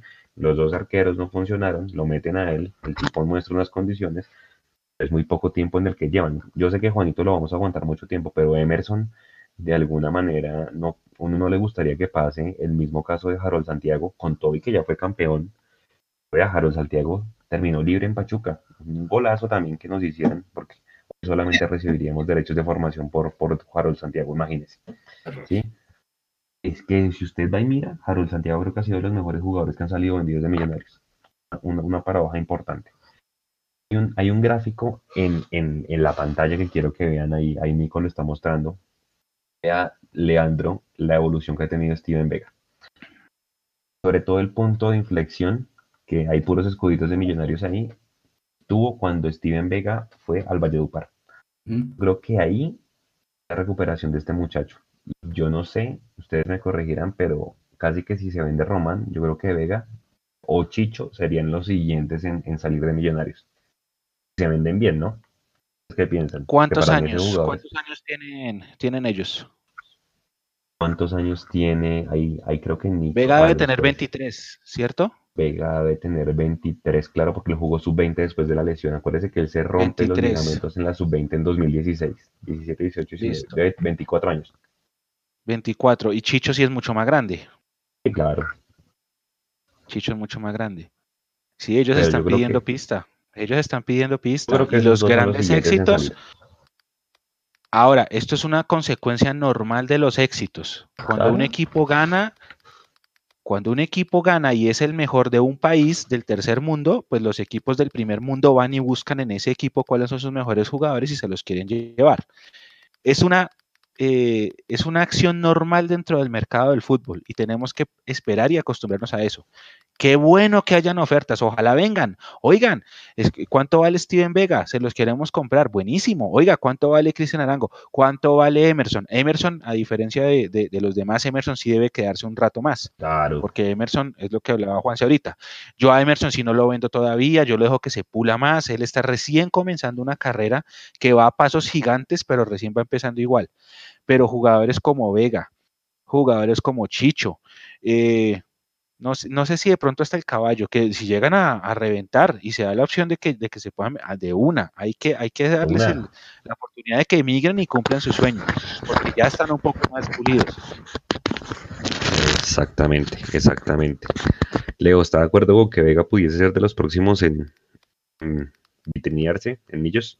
Sí, pues lo que pasa es que yo no, yo no tengo ningún inconveniente con que un montón de jugadores se vayan. Problema es que en este momento es el, inconveniente. como yo lo digo con el tema de Felipe Román, para mí el tema es el contexto, no, la forma. ¿sí? Uno puede discutirle a Gustavo Serpa, a Peter Salazar, por qué no hacen una venta definitiva. Y uno los va a entender, no, qué pena, pero es que el mercado argentino no paga qué voy con Vega? Yo creo que cualquier jugador de Millonarios es susceptible de irse en cualquier momento. Y eso lo estamos experimentando. Pero esta lección que le están dando a Millonarios es para que próximamente con Vega, con Emerson, con Chicho, no los cojan con los pantalones abajo, firmen bien las opciones de compra, empiecen como tal a negociar el futuro, porque, porque qué pena decirlo así, pero los jugadores son mercados de futuro, no son, no son un mercado actual. Entonces, en ese momento, ellos vayan a decidir en la mesa pequeña, Pitirri, Don Gustavo, el, señor Camacho, quiénes son los próximos en salir. Y ojo, también importante, ¿qué pensará el técnico de todo esto? Porque es que lo de Moya, él habló directamente con Moya y Moya le dijo a Gamero, profe, qué pena, pero yo quiero irme para Argentina. Listo, váyase para Argentina Y es más, el propio Gamero es el que está impulsando, si se puede decir, la salida de Felipe Román a... Y eso, a mí, me, me, chifla, me vuelve loco, pero lo puedo decir. Me chifla, por una sencilla razón, porque no sé qué tiene Gamero, qué has bajo la manga para poder reemplazar a, a Felipe Román. Pero que el propio técnico me esté apurando al mejor jugador de la defensa para salir, eso está. Raro. No sé. No, pero eso a mí, eso a mí, Leo, sí me gusta. Me parece buenísimo. Porque uno, el sentido paternal de Alberto Gamero, ahí se ve evidenciado con eso. O sea, él sacrifica su estructura, su equipo base, con tal de que el jugador se vaya a cumplir su sueño, que es lo que se manifiesta. Hay que salir antes. Pero espere, pero si él cree en su proceso, él cree que con lo que le queda puede ser campeón. O sea, yo no creo que Alberto Gamero diga, no, a mí no me importa ser campeón lo que. No, yo creo que él dice, tengo, tengo un grupo trabajado para que rindan con, con las bajas que sea y, que le cumpla el sueño al, al, pibe. Yo creo que Alberto Gamero no está preocupado porque él dice, listo, pongo a Perlaza, porque es que el, dilema nuestro es, oiga, y se lesiona Perlaza y qué? El super polifuncional Vega al rescate. Vega sería el lateral derecho. ¿Sí o no? Porque los, dos laterales izquierdos están ahí cubiertos. Pero yo no creo que Alberto Gamero diga, si se me va a Roma no, no puedo pelear el título. No, yo no creo. Es, son las dos cosas. Él dice, le quiero cumplir el sueño al pibe y fuera de eso, yo, yo sé que con lo que tengo, que es, el, que es el discurso de él, también él sigue con la suya. Es mi discurso. Yo entreno a un grupo de veintitantos para que todos sean titulares cuando les toque y jueguen. Pero entonces yo le hago una pregunta, Manchu. Está bien, listo, que le cumple el sueño, paternalista y todo lo que quiere el profesor Gamero. ¿Pero no le parece a usted que sería un equipo mucho más sólido de cara a ganar un título con Andrés Román que empezar a improvisar si se nos lesiona el lateral derecho? No, no, no, si estamos de acuerdo, estamos de acuerdo. Pero es que hasta hace 24 horas nadie pensó que fuera a llegar una oferta por Román. y menos de Boca Juniors. Bueno, si es que de verdad ya llegó, ¿no? Porque eso es un run run. Y ¿Qué tal que ni siquiera se haya llegado a una oferta formal? Pero bueno, hasta hace 24 horas no lo pensábamos. Nadie lo pensaba, nadie se imaginó que, que Boca. E, es más, ¿Cuál fue el último jugador? Hagamos memoria. Ustedes también. Yo estoy acá leyendo el chat. Hay gente que me pregunta que acá acá abajo es que acá tengo el celu. Entonces, por eso a veces bajo la mirada. Eh, analicemos cuál fue el último jugador de Millonarios que haya salido, no importa si fue canterano o no, pero que se haya ido de acá a un club grande, grande. Chitiba, no. Harold Santiago, no. Viconis, no. Eh, bueno, Funes sí, Funes se fue arriba. Goicochea sí. Pedro Franco puede ser. Es grande. Franco es que no es tan grande, pero podría ser, ¿sí? Eh, es uno de los tres grandes. Andrés Pérez se fue en su momento a San Lorenzo, creo que fue el primero, o a Quilmes era importante. Que era grande, es un equipo importante en Argentina, pero ¿hace cuánto fue eso? Entonces yo creo que, claro, han sido tantas las cosas que nadie se imaginaba que fuera a llegar una oferta de un club grande por un jugador nuestro. No, no, pero Carrascal fue primero por la Ucrania. Sí, eso se fue. Sí, no, Carrascal no aplica. Pero hagan, es que nadie se imaginaba esto. Memoria, espere, es que no nos dejemos desvivir por el hecho de que le está llamando Boca. Viejo, es que lo puede llamar usted el Real Madrid, el Manchester United, el que quiera. Es que el Manchester United llama a la puerta independiente del Valle, para, para, no ir tan lejos, ¿sí? A lo que voy es, yo entiendo que el profe quiera asumir riesgos y que el profe mismo esté pidiendo, eso lo pongo entre comillas, la salida de Román. Está bien que lo aconseje, tiene a Guarina ahí que ya jugó en Boca. Yo entiendo eso, pero no seríamos un equipo mucho más fuerte en Colombia buscando un título y si nosotros ganamos el título, podríamos asegurarle a Felipe Román una mejor venta si salimos campeones, exhibiéndolo en una Copa Libertadores, porque es que hay otra cosa importante con Felipe Román, es que se le acaba el contrato en 2022, viejo, es que yo no tengo afán de venderlo. ¿Seguro? Porque es que si, si, nos quedamos en eso, si nos quedamos en eso, nos pasa la de todos, que a todos los de contrato a tres años, como no hay afán, se pasan los tres años y se van libres. Pero, pero Mechu, vuelvo y le digo, es que Millonarios debería ser, es un, e, ni siquiera es un equipo más sólido. Mire, Leo, póngale cuidado. El contrato de Román, Román renovó en mediados de 2019. O sea, tres años más, va a mediados de 2022. Suponiendo el escenario perfecto, romántico, apasionado, poético de toda la hinchada de Millos, que hoy está llena de ilusión, Millonarios es campeón este semestre, supongamos, eh, y vamos a jugar la Copa Libertadores. Y vamos a jugar la Copa Libertadores del otro año. Eh, cuando su contrato termine en junio, Millonarios tendría que sí o sí renovarle en diciembre a Román para que eso se haga realidad. Pero como esas cosas no pasan, eh, no, está bien, está bien. El jugador tiene 25 años, hay que ver la oferta. Yo por eso digo, si es un préstamo de una, no. Si es un préstamo, no. ¿Sabe cuál es un factor? ¿Sabe cuál es un factor que no ayuda en este momento? Leo, la ley laboral colombiana. ¿Y por qué voy con eso? Eh, porque mucha gente aquí habla de la rescisión que se pagó por Matías y en Colombia no podemos darnos ese lujo que pasa en Europa, que es que si se quieren llevar a Messi tienen que pagar una cláusula de rescisión de tanta plata, que creo que es lo que está haciendo Carrasca, eh, River con Carrascal, que allá sí lo pueden blindar. En Colombia no podemos darnos ese lujo, es que si se quieren llevar a Salazar, la cláusula de rescisión es de 10 millones de dólares, a Salazar no, sino a Román, perdón millones de dólares. Porque claro, sería espectacular. Usted se imagina poder brindar a, a, a, a Román ahorita por cosas de la vida, lo llamen a selección, la Copa América y la rompa y sea campeón ahorita con Millonarios, pues es el negocio de la vida. Pero la ley laboral colombiana no ayuda tampoco en este caso para poder brindarlo. Entonces ahí es donde se ve la gestión de Millonarios tratando de, de, renovarlo antes de que lo que dice Mecho, ¿no? Se acabe el contrato y el tipo se vaya, se vaya libre, que es lo que no queremos que pase tema bien, bien delicado, ¿no? Pero sí, yo también quiero verlo campeón jugando como titular, porque ya fue campeón en el 2017, pero quiero verlo este, en este, exactamente. Claro, Bogotá, no. Somos un mejor equipo con Felipe Román. Mm. Estoy de acuerdo.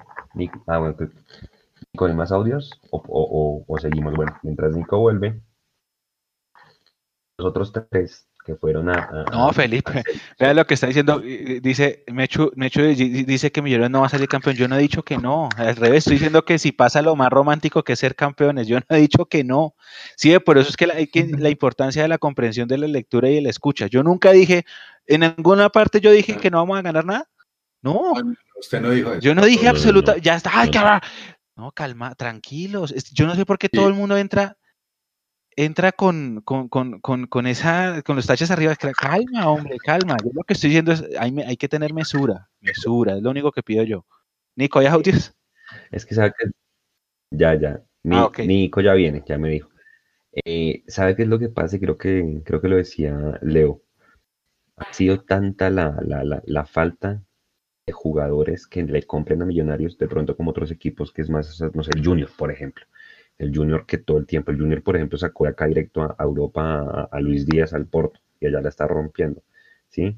Vendió a Chara a Brasil, o sea, digamos que es la normalidad de ellos, pues porque obviamente los han mostrado y demás. Yo creo que es la falta a nosotros de, de que nos miren jugadores para llevárselos, que cada vez que esto pasa, entonces nos volvemos locos, entonces, claro, los unos dicen que, dicen que sí, otros dicen que no, aguantémoslo, pero yo creo que es Pero para eso eso, Para eso que usted, por ejemplo, con el Junior Juanse, hay que jugar Copa Libertadores. Ah, se llevaron a Luis Díaz a Porto y a Chará para Brasil. Pues es que. Libertadores. Acuérdese que, que River le dijo, Junior, 3.5 millones por Luis Díaz. Y Junior se dio el lujo de decir, no, pues muchas gracias, pero no, lo aguanto todavía. Pero de alguna manera ya sabían que el tipo tenía un potencial. Eso es lo que uno le pide a Millonarios que si se dan el lujo de rechazar es porque la gestión deportiva sea buena, pero como ni siquiera le hemos escuchado la voz a Pitirri Salazar, pues hombre, no sabemos y pues acuérdense que el club, no nos digamos mentiras, está en austeridad, ¿sí? Y eso lo vamos a profundizar seguramente, Mechu, unas dos semanas cuando ya se haga la citación de la asamblea de socios, pues porque para nadie es un secreto que el club está jodido financieramente hablando, entonces, hermano, aquí todos estamos hablando desde el querer, pero Gustavo Serpa y demás necesitan flujo de caja. Todos sabemos que Amber lo tiene, sí, pero hay otras obligaciones que pagar que son los jugadores que acabamos de traer. Entonces, pucha, una cosa es lo que... Dice Robin, dice Robin Román, no se vaya que le tengo un lote. ojo, ojo. Eh, están preguntando, están preguntando por el caso Fariñez, ya antes de que, de que se prepare Nico. El caso Fariñez es Millonarios, él, tiene contrato con Millonarios todavía vigente, creo que hasta 2023, si no estoy mal. Sí, sí, sí. Millonarios lo mandó a préstamo al Lens. Por eso yo digo que yo no quiero prestar a Román. A Román hay que venderlo. O al menos vender la mitad del pase. Lo prestó y mire, y, pueden pasar este tipo de cosas, ¿sí? Porque todo es una serie de, de incertidumbres. A nosotros se nos fue Fariñas y dijimos, no puede ser, se nos fue el gran Wilker, y el gran Wilker solo tapa por copa en 32 avos de final en Francia porque está frente allá. Entonces ahí viene el dilema. Se suponía que Lens compra los derechos al año, o sea, ahorita en junio. Él lo Lens se supone lo compra, pero como está la situación, ¿qué tal que no? ¿Qué tal que, lo devuelvan? ¿Ah? Entonces íbamos con Jader Imagínese, por ejemplo, lo siempre es así, no, vaya, váyase a préstamo y, no pasa nada. Y en la mitad pueden pasar muchas cosas. Es que puede pasar, mire lo que pasó, por ejemplo, con Jalón Santiago. Puede pasar muchas cosas. Eh, lo que pasó con Duque. En el mejor momento de Duque, Duque tuvo la pubalgia. Y a Duque nosotros tuvimos que haberlo vendido cuando estaba en su auge. Esto, es, esto es lo mismo. acuérdese. Exactamente. Esto, es lo mismo. un tema muy jodido que Román se queda y después va y se lesiona algo. ¿Sí me entienden? Por eso, si, si, a, mí, si a mí me dicen, por ejemplo, eh, a ver, un equipo, un equipo que, a ver, ¿quién? Eh, Argentina, por ejemplo, por ejemplo, no sé, Atlético Rafaela está interesado en Felipe Román. dicen, ah, pero Atlético Rafaela, aguantemos a junio, así como dice Leo y como dicen acá muchos de los, de los, de los internautas pero es que es un es diferente Boca que, Rafaela, con todos los matices que ya explicó Leo, con toda esa interna que tienen allá y con ese cabaret que tiene Boca en, su interna administrativa, pero sigue siendo Boca. Entonces, tenemos que entender, ahora el jugador ya tiene 25, 25 ya es una edad para emigrar. Y yo creo que el jugador, si es verdad esto de que se, materializa, por la cabeza de Felipe Román deben estar pasando un montón de cosas, eh, historias fantasiosas de posibles sueños desde pequeño que podrían materializarse, ¿no? También hay que darle la derecha al jugador. Imagínese que lo llamen a la convocatoria, hermano, o sea. Sí, claro, el, paso como tal llega a Boca y entonces Reinaldo Rueda dice, ah, no, yo no estaba equivocado en el microciclo, yo creo que este muchacho es el futuro. ¡Pum! De una vez su convocatoria y al que le va bien esa Boca vendiéndole, y obviamente también a Millonarios, pero si Millonarios sabe hacer el trabajo. Que vean, fue y les voy a probar a ver qué tanto. Juanse, antes de que, antes de que, porque es que aquí Felipe dice que no, que es que yo, que es que lo que yo dije era que, esas cosas aquí no pasan, pero lo que yo dije que no pasa es que con un jugador que le tiene contrato largo le renueven antes de que, de que se termine. Eso es lo que dije que no pasaba. No dije nunca nada de no ganar, no dije nunca nada de perder. Por eso es la importancia de, no, de no malinterpretar las palabras de, de nosotros. Juanse, ahora sí, preguntas. ¿Cuándo fue, la, última vez que Millonarios se dio el lujo de rechazar una oferta por un jugador de un equipo grande del continente? A ver si se acuerdan. Uy. ¿Usted, ¿usted la tiene ahí a la mano? Sí. Esta fue por un defensa. Yo la, pregunta, la pregunta, sabe la respuesta. Espere, Pedro Franco, ¿me suena? ¿Puede ser Pedro Franco o no? No. Antes de Franco. Por esa época. Román. Román Torres, ¿Se acuerda? Almeida. Felipe Gaitán dijo no, porque lo queremos para la Copa Libertadores a Román. Pero porque era una ah, buena sí, señor. Sí, señor. Esa fue la última vez. Entonces, fíjate, pues obviamente era, una dirigencia distinta porque íbamos a jugar una Copa Libertadores. Ahorita yo no sé si nos demos el lujo. Yo creería que de pronto la rechazan si es por préstamo. O sea, pero si van a comprar un pedazo del pase del jugador, de pronto sí la terminan aceptando. Vamos a ver, vamos a ver qué pasa. Me haces el 50. Mínimo, exacto. Por ahora, que es lo importante, el jugador juegue, valga la redundancia y perdón, bien el sábado contra Equidad, el tema que nos vamos a meter. Sí, mientras Nico hoy prepara los audios, Nico avíseme cuando lleguen bastantes para, para darle paso. Señores, hoy, señor. Una cosita así eh, pequeñita. El tema como tal, en, lo que deriva de lo que, le, de, lo que le gustaría al jugador, a todos los jugadores les gusta ir a torearse a plazas grandes, ¿sí? Pero muchas veces eh, no fracasan precisamente, y yo no voy a querer jamás que Felipe Román fracase, sino que eso puede pasar. Y también el jugador debe acostumbrarse a que acá la está pasando muy bien, ya de pronto puede tener un camino de espinas. Entonces, ojalá tenga la suficiente mentalidad. Y me parece que ese muchacho, Felipe Román, es el que mejor mentalidad eh, tiene. Entonces, ojalá eso le, le, juegue a favor a él. Sí, ahora, importantísimo eso también ah, pensando ya como club, ¿no? El club piensa es en sus finanzas. Por eso es importante no tanto los préstamos, sino vender. Justamente por esas cosas, porque después de, después de la transferencia pueden pasar mil cosas. Es que buenas o malas, pero, pero si usted ya aseguró una futura venta, ahí fijo, fijo. Nosotros, nosotros, Mechu y Juanse y Nico, ya que va con los audios, nosotros tendríamos mejor claridad de este tipo de cosas. Y primero, hubiera comunicación recíproca. Segundo, si le conociéramos las intenciones al director deportivo, porque me parece que Gustavo Serpa es el director deportivo también de Millonarios. Exactamente, eso es verdad. Bueno, señores, hoy llegaron esta noche, llegaron de Barranquilla los cuatro que estaban en selección. Primera pregunta para la previa en esta última media hora de programa contra Equidad. ¿Los ponen a los cuatro el sábado? Leo. No. No. ¿Uno? No, no, es que, no es que sea desentendido, sino que Millonarios también tiene que poner a jugar otro tipo de jugadores y, empezar a probar en otro tipo de posiciones, que Gamero juega cosas diferentes. Eh, no van a llegar cansados, liquidados porque no jugaron dos partidos de 90 minutos en estos cuatro días, eso no pasó. Eh, pero de pronto ellos, pues en vista de que hay que cuidarlos porque están siendo observados por Selección Colombia, pues también hay otro tipo de jugadores que pueden merecer su oportunidad contra Equidad el sábado solamente Juanito, titular de los cuatro. Sí, sí, sí. venga, Cristian Vargas, a ver qué tiene. Habló, habló esta semana, ¿no? ahorita, ahorita vamos a tocar el tema porque me echó ahí, subió el audio y seguramente escuchó bien la, entrevista. Yo escucho algunos apartes, pero ahorita si quiere los tocamos. De una vez entonces, ¿cuál es su formación para el sábado? Sí, me de una. contra me toca escribirla. Me ofrezco. Escríbale y ahorita le pregunto. Mechu, eh, ¿los cuatro el sábado o cuál no? No, no, yo digo que, que no. Mm, es un, es un mérito para los cuatro, es un mérito para los cuatro haber ido a ese microciclo, independientemente de si, de si sirve o no, de si vale la pena o no, de si es un contentillo o no, igual para ellos es una experiencia importante, sobre todo para Juanito y para Emerson y que son más los más jovencitos.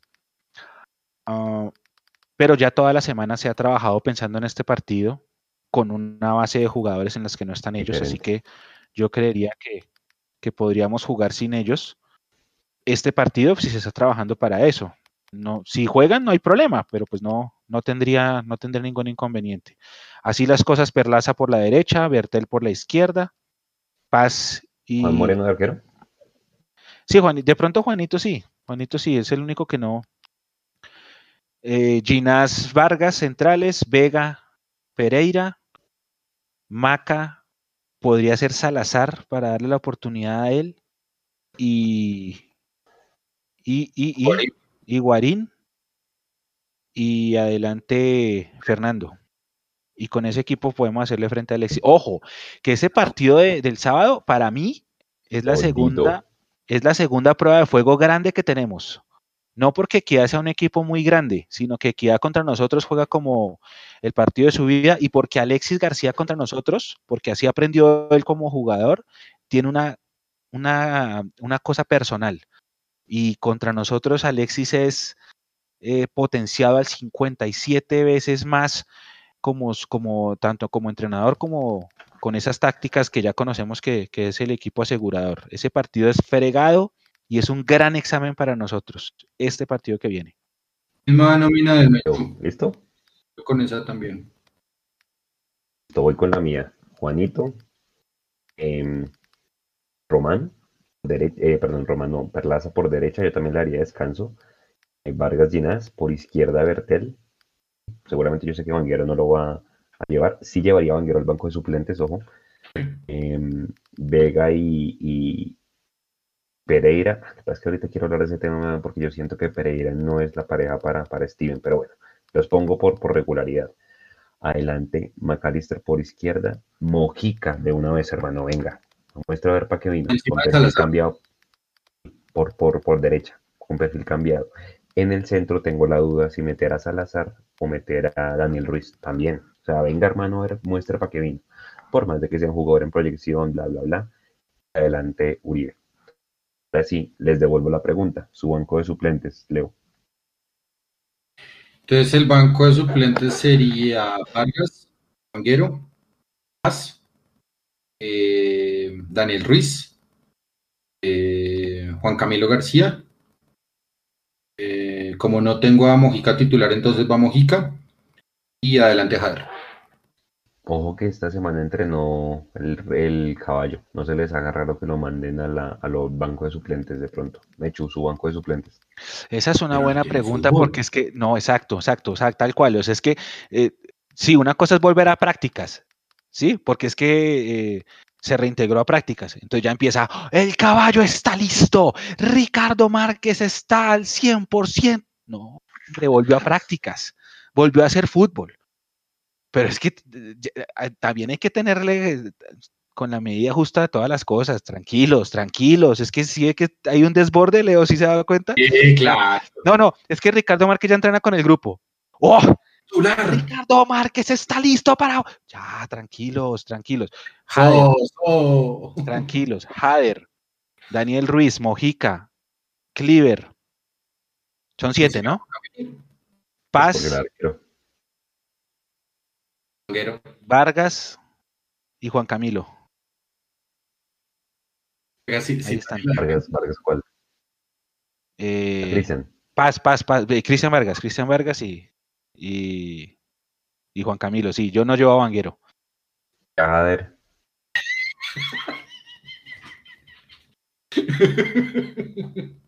no, pero este está muy gamero. A ver, ¿no? Chujar, ¿no? Fue una. ¿A quién? Jader. Sí, sí, sí, Jader, sí, sí. Es que fui de atrás para adelante, perdón. Sí, ah, Jader, Daniel Ruiz, Mojica, eh, Cleaver, Juan Camilo, Brainer y el arquero, Cristian. Ahí están los siete. Sí, sí, sí. Mechu y, Leandro borraron a Badía, ¿sí? Claro, porque es que ahorita Jader está, yo creo que le van a dar eh, oportunidad más a Jader. ¿Ya? Mm, yo creo. Yo creo, no. creo. o sea, es que yo quiera poner a Jader encima de, de, Abadía, pero acuérdense siempre lo que dice con los chicos también tienen que ganársela. Es verdad. Ni, y, y, ninguno de los dos le dio la oportunidad ni a Ruiz ni a Mojica desde el vamos. Esperen todavía la oportunidad. No, pues es que lo que pasa es que los equipos de Alexis García y sobre todo de Equidad son muy pata brava, entonces cualquier patadita mal dada para Ruiz desde el principio ya es condicionar al muchacho. Mejor que entre desequilibrado y que juegue por ahí 30 minutos. Pero, ¿Y entonces Aguarín dónde? ¿Dónde jugó el contra Pereira? Correcto. Ok. Para ustedes, Oiga, otra opción, otra opción, Juanse, es Guarín al banco, ponga a Maca en el centro y póngale a Mojica y a Salazar a los lados. Esa suena bueno, esa también puede ser. ¿Sí? Que Maca sí en esa zona se siente bien. A mí me gusta más Maca más al centro que tirado por banda. Puede ser. Puede ser, esa puede ser. Mario Ramírez Dixit está desperdiciado Macalister jugando en la banda. Ustedes, Juan Carlos Pereira, es inamovible en la titular. Hermano, yo siento que en el 4-2-3-1 no, no le da, no le aporta mucho a Millonarios de pronto en otro esquema así, no diciendo que lo está haciendo mal, porque contra Envigado, por ejemplo, fue el mejor. Pero no sé, hermano, es que siento que Vega queda muy solo en la marca cuando Pereira juega al lado. ¿Ustedes qué dicen? Juanse, por los números, él es uno, ojo a la pregunta, él es uno de los peores en cuanto a números. Contra Pereira fue de los más flojos. El primer gol de cabeza del Pereira, la marca es toda de él, fue de los que más perdió balones volante de marca no se puede dar el lujo de perder balones pues porque deja mal parado el equipo. ¿sí? De pronto Maca sí perdió balones, Emerson perdió, pero tenía atrás a otros dos jugadores que le cubrían esas, esas embarradas. Entonces por eso digo que, que, que, es más Pereira lo que le aporta de pronto en ataque como un 8 que lo que le puede aportar como, como un doble 5. Por eso digo, no sé, tengo ahí la duda. Bueno, pues habrá que darle la oportunidad, por lo menos unos dos partidos más. Pero, pero Juanse, en estos cinco partidos, resumidos todos, ¿ha sido uno de los peores? excepción del de Envigado, sí. De pronto el de Medellín. Pero es que acuérdese, por ejemplo, en los goles del Once Caldas, se ve comprometido en, dos de los tres. Porque en la foto, Millonarios regresando, no sale Pereira por ningún lado. Entonces yo digo, de pronto en marca, no sé si sea eh, el que le tenga que cubrir la espalda, por ejemplo, a Roman cuando sale. No tiene esa vocación. Entonces por eso es que me que siento que puede estar inclusive peligrando el puesto del, no se me haría raro de pronto ver a un Cliver o un Juan Camilo en lugar de él. Siento que de pronto si da papaya, pueden quitarle el puesto. Es que, Pero atacando es muy bueno. Exactamente. Sí, o sea, unas por otras, pues. Bueno, ahora vamos a analizar al rival, porque ay Dios mío, Cristian Bonilla seguramente será un los el únicos, Los únicos inamovibles de la titular son Fernando Uribe y Steven Vega. Y si quiere, meta a Juanito Moreno. Si quiere, pues. vertebral. Y tal vez Roman, pero Roman sí es reemplazable. ¿De resto? Dígame. Eh, de póngase la gráfica de la última formación de Equidad, yo se la pasé, porfa. Mientras Nico la pone, yo les cuento que Equidad ya no tiene un delantero que se llama Pablo Zabaca, que fue el que vendió a estudiantes. Un buen, un buen negocio me parece que hicieron para Bolas Leo. Lo prestaron por 200 mil dólares. Eh, y eh, con una opción de compra. Por la, el préstamo va hasta el 30 de junio del, 2022 y le dijeron a estudiantes, no sé qué tan buena paga será estudiantes, pero le dijeron, si usted paga antes del 2 de diciembre de este año, la opción de compra le queda en 1.7 millones, me parece alto, o sea, no creo que Pablo Sabac, pues con todo y que venía enrachado, valga 2 millones de dólares. Y ah, si la pagan si la pagan antes, y si la pagan antes del primero de junio del otro año, la opción de compra les queda en 1.8 millones. Entonces el hombre ya no está de, esa plata, 40% le va a quedar a Equidad, 40 al Cali y 20% para el jugador. Oiga, pero buena. Todo es fácil. Buen, claro, con razón lo soltaron. Uy, no, pero, pero y la estrategia es buena. La estrategia es buena. Ya, ya están anticipando por lo menos 800 mil dólares. Sí, se llevaron el mercado inmobiliario al jugador de jugadores buenísimo. ¿Ah? No, y, y, es que alguna vez entrevistaban a, ¿cómo se llama el presidente Leo? Zuluaga, Carlos Mario Zuluaga y, él, y, él sí es de los que dice, a mi hermano aquí no se van a quedar más de dos años en el equipo. O sea, yo creo que aparte de Stalin Mota, que es el único activo fijo que tiene ese equipo, porque es el único que ha durado ya, eh, de resto, el man siempre busca darle salida mucho a los, a los, a los jugadores. Entonces, vea, Nico ya está mostrando en pantalla cómo jugó la equidad en su último partido. Leandro me decía en el Twitter y eso es otro dato que hay que dar. Millonarios es el equipo con más tiempo efectivo jugado en este momento. Yo le decía esta mañana fresco que ese promedio se lo va a tirar la equidad con tanta pata que nos van a dar el sábado. o sea, es que. Ah, es un partido, es, un partido, ese va a ser un típico partido cerrado, de eh, parado a toda hora. Eh, si Dios no lo quiere, nos hacen un gol, van a quemar tiempo hasta más no poder, se van a tirar al piso van a esconder los recogebolas, o sea, es el antifútbol, eso que, que, es equidad, o bueno, no sé, no sé contra los demás, pero contra nosotros siempre es así, es un partido friccionado, cerrado, difícil, ustedes dense cuenta que muy pocas veces nosotros le hemos ganado equidad por más de un gol de diferencia, es muy complicado, son partidos cerrados, y bueno, ahora miren el caso de Stalin Mota, ¿no? Stalin Mota cuando Equidad ascendió era el mejor jugador, y fue, lo mandaron a Nacional, allá no hizo nada y volvió y ahí está, activo fijo, como dijo, como dijo Juanse. Ese es un ejemplo perfecto. Exactamente. Pero venden y prestan bien en equidad.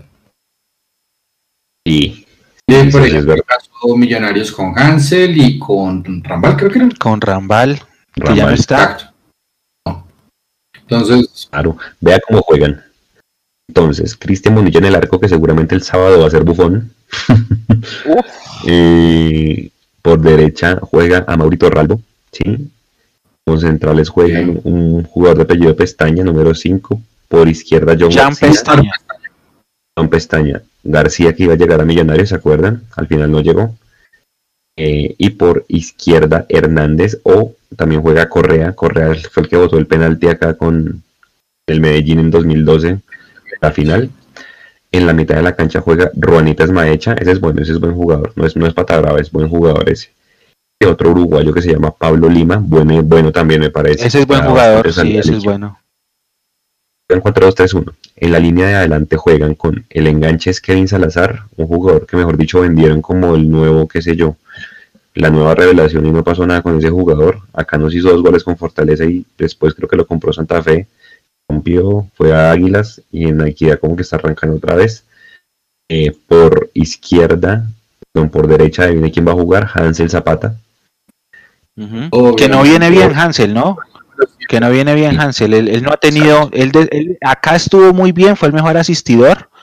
Se tuvo que ir por temas pandemics y allá él no es el mismo que estuvo acá para, para ahora, usted sabe que usted sabe que contra nosotros todo pasa, la ley del ex se catapulta en toda su máxima expresión, entonces así como Bufón es eh, Bonilla, eh, este va a ser, eh, no sé, pónganle el nombre que quieran. Sí. Por izquierda, Daniel Mantilla, otro jugador con Ese el que es tener bastante precaución. Adelante, un delantero que se llama Diego Erazo el del Bucaramanga. El que era el Bucaramanga, creo que también jugó en Medellín en su momento, creo. Y adelante, eh, perdón, para las alternativas tienen a, Omar Duarte, ¿se acuerdan? Uno que era el Huila, se lo trajo Seguros La Equidad. Digamos que en el papel no es un equipo fácil y como dice Mecho, van a pegar, van a dar pata. Es un equipo jodido en techo, entonces seguramente yo de una vez lo digo, el marcador ojalá sea, sea favorable, o a ser por más de un gol. Entonces, hay que ganarlo. Señor. Pregunta, eh, yo no sé si usted mencionó a Walmer Pacheco.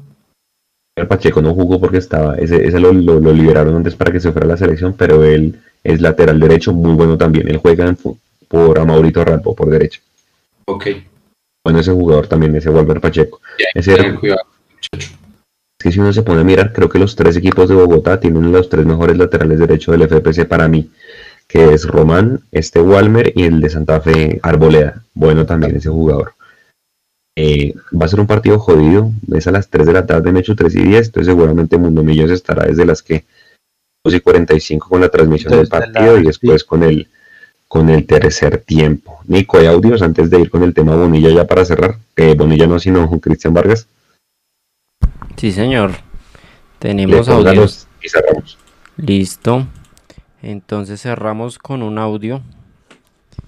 Solo uno, el último de la noche. Buenas noches, Mundo Millos. Habla Oscar Espinosa. Solo para Juan Siemechu, Nico. Eh, millonarios en ese momento. No quiere el 50-50 de André Felipe Román. Quiere venta total. Quiere el 100% de la venta de Román. O sea, que le ponga, el equipo que le ponga la plata en la mesa a Millonarios, automáticamente lo vende. Pero no quiere ni préstamo ni compra el pase el 50-50, no. En el tema de los en el tema las, de los jugadores que estuvieron en microciclo pondría a Juanito Moreno y, y a Emerson. Pero a Emerson sí lo dejaría medio tiempito, no sé. Pero si quiero ver en más movimiento a Harrison Mojica y, a Daniel Ruiz. Saludos. Listo, muchas gracias a todos los que participaron. De acuerdo, de acuerdo, así es. Está, no, ah, sí, Leo, usted las tiene, ¿no? Ya están listas. Pero con, el, con el que mandó el audio, de acuerdo. De, venta, venta, venta.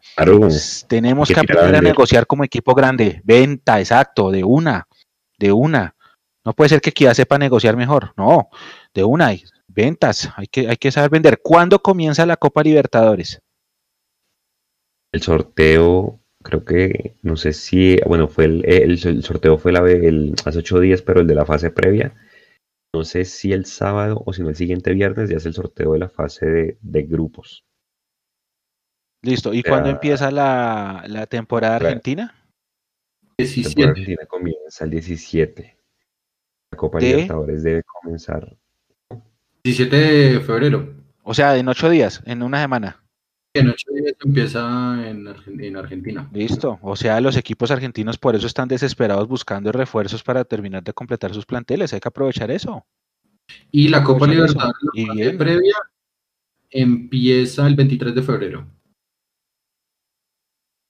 No, me parece perfecto. de febrero, la de grupos. Que lo vendan. O la de, ah, no, la, de la fase previa.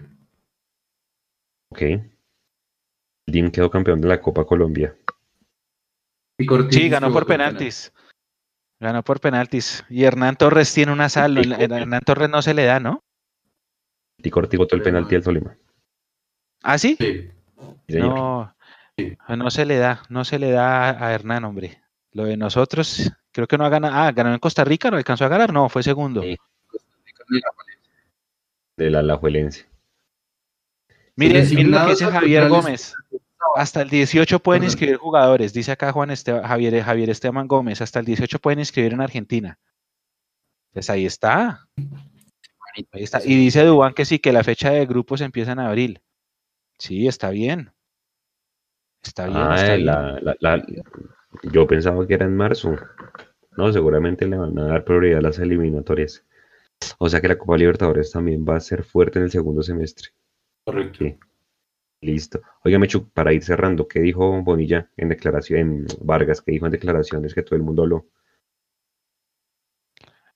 Bueno, básicamente dijo que, bueno, acá empiezan las comparaciones, que DIM lleva dos títulos en dos años y nosotros no hemos ganado nada. dos de eh, Copa. Dos de Copa, sí. Y que Hernán Torres sí ganó con la, con América el ascenso. Eh, no, básicamente Vargas dijo que había sido una etapa muy difícil para él cuando él llegó, que, tenía que estar mentalmente muy fuerte para poder eh, soportar la presión con la que, con la que fue, a la que fue sometido mejor por parte de un sector de la hinchada por su pasado verde. Y, entonces él trató de decir que es que él, no, él lleva un año afuera de Nacional. Lo que pasa es que no era porque viniera de Nacional, era porque en sus redes sociales expresaba ese amor irrestricto al equipo tal vez que más detesta la hinchada de Millonarios, ¿sí? No importa de dónde viniera, era ese, esa manifestación de amor hacia el equipo rival. Eh, él dice que, que de pronto cometió un par de errores y que por eso lo banquean, pero que él dice que esa banqueada es una oportunidad y que a veces eh, pasar al ser suplente es una, es una oportunidad para el jugador, que el jugador muchas veces cuando lo banquean, lo primero que hace es renegar al técnico de turno porque me sacó, pero que para él el hecho de haber puesto a Juanito titular por encima es fue una oportunidad para prepararse mejor y que él siente que cuando él pueda tener la oportunidad la puede dar y que él desde donde sea también está encaminado hacia un nuevo título de millonarios. Básicamente esa es la charla que él, que él tiene con, con los amigos del bar y, y ahí empezaron las opiniones, ¿no? Porque es que eh, mucha gente dice, no, sí, ya, ya, ya, estamos tan bien, estamos ganando, tenemos la armonía total en nuestra vida que también tenemos que perdonarlo y apoyarlo al jugador. Y hay otros que dicen, no, usted puede decir lo que quiera, hermano, pero usted sigue siendo un verde y nada, a usted no lo vamos a apoyar. Entonces ahí empieza el debate, pues, de quién lo apoya y quién no. Cada uno tiene sus opiniones, ¿no? Cada uno tiene sus opiniones. Yo, yo dije, desde que esté acá hay que apoyarlo, ¿sí? A mí no me parece que Vargas haya tenido errores que nos hayan costado puntos, diferente de lo que pasó con Bonilla en ese clásico, que Bonilla sí está eh, totalmente señalado por esa mala salida en ese último gol. Vargas no, yo creo que cuando Vargas estuvo que Millones no ganó, no fue por Vargas, fue por una consecuencia de, de todo un grupo de trabajo, no era por el arquero. Pero él dijo que sí, él dijo que de pronto él había cometido errores y que entonces por eso le, le, habían, cobrado. Ahí sí, cada quien opine, tenga, tiene su opinión del tema. Y, es, y es por lo menos de valorar eh, que un arquero como tal, con ese pasado, porque el pasado verdolaga no importa, por aquí vino Giovanni Arrechea, aquí vino Gerardo Bedoya, aquí vino Carmelo Valencia, por eso no, hay ningún problema. Pero por lo menos... Eh, ¿Cómo? No, Fernando Uribe. Pero creo que hay que acotarle a, Cristian el hecho de que vino a pelearla.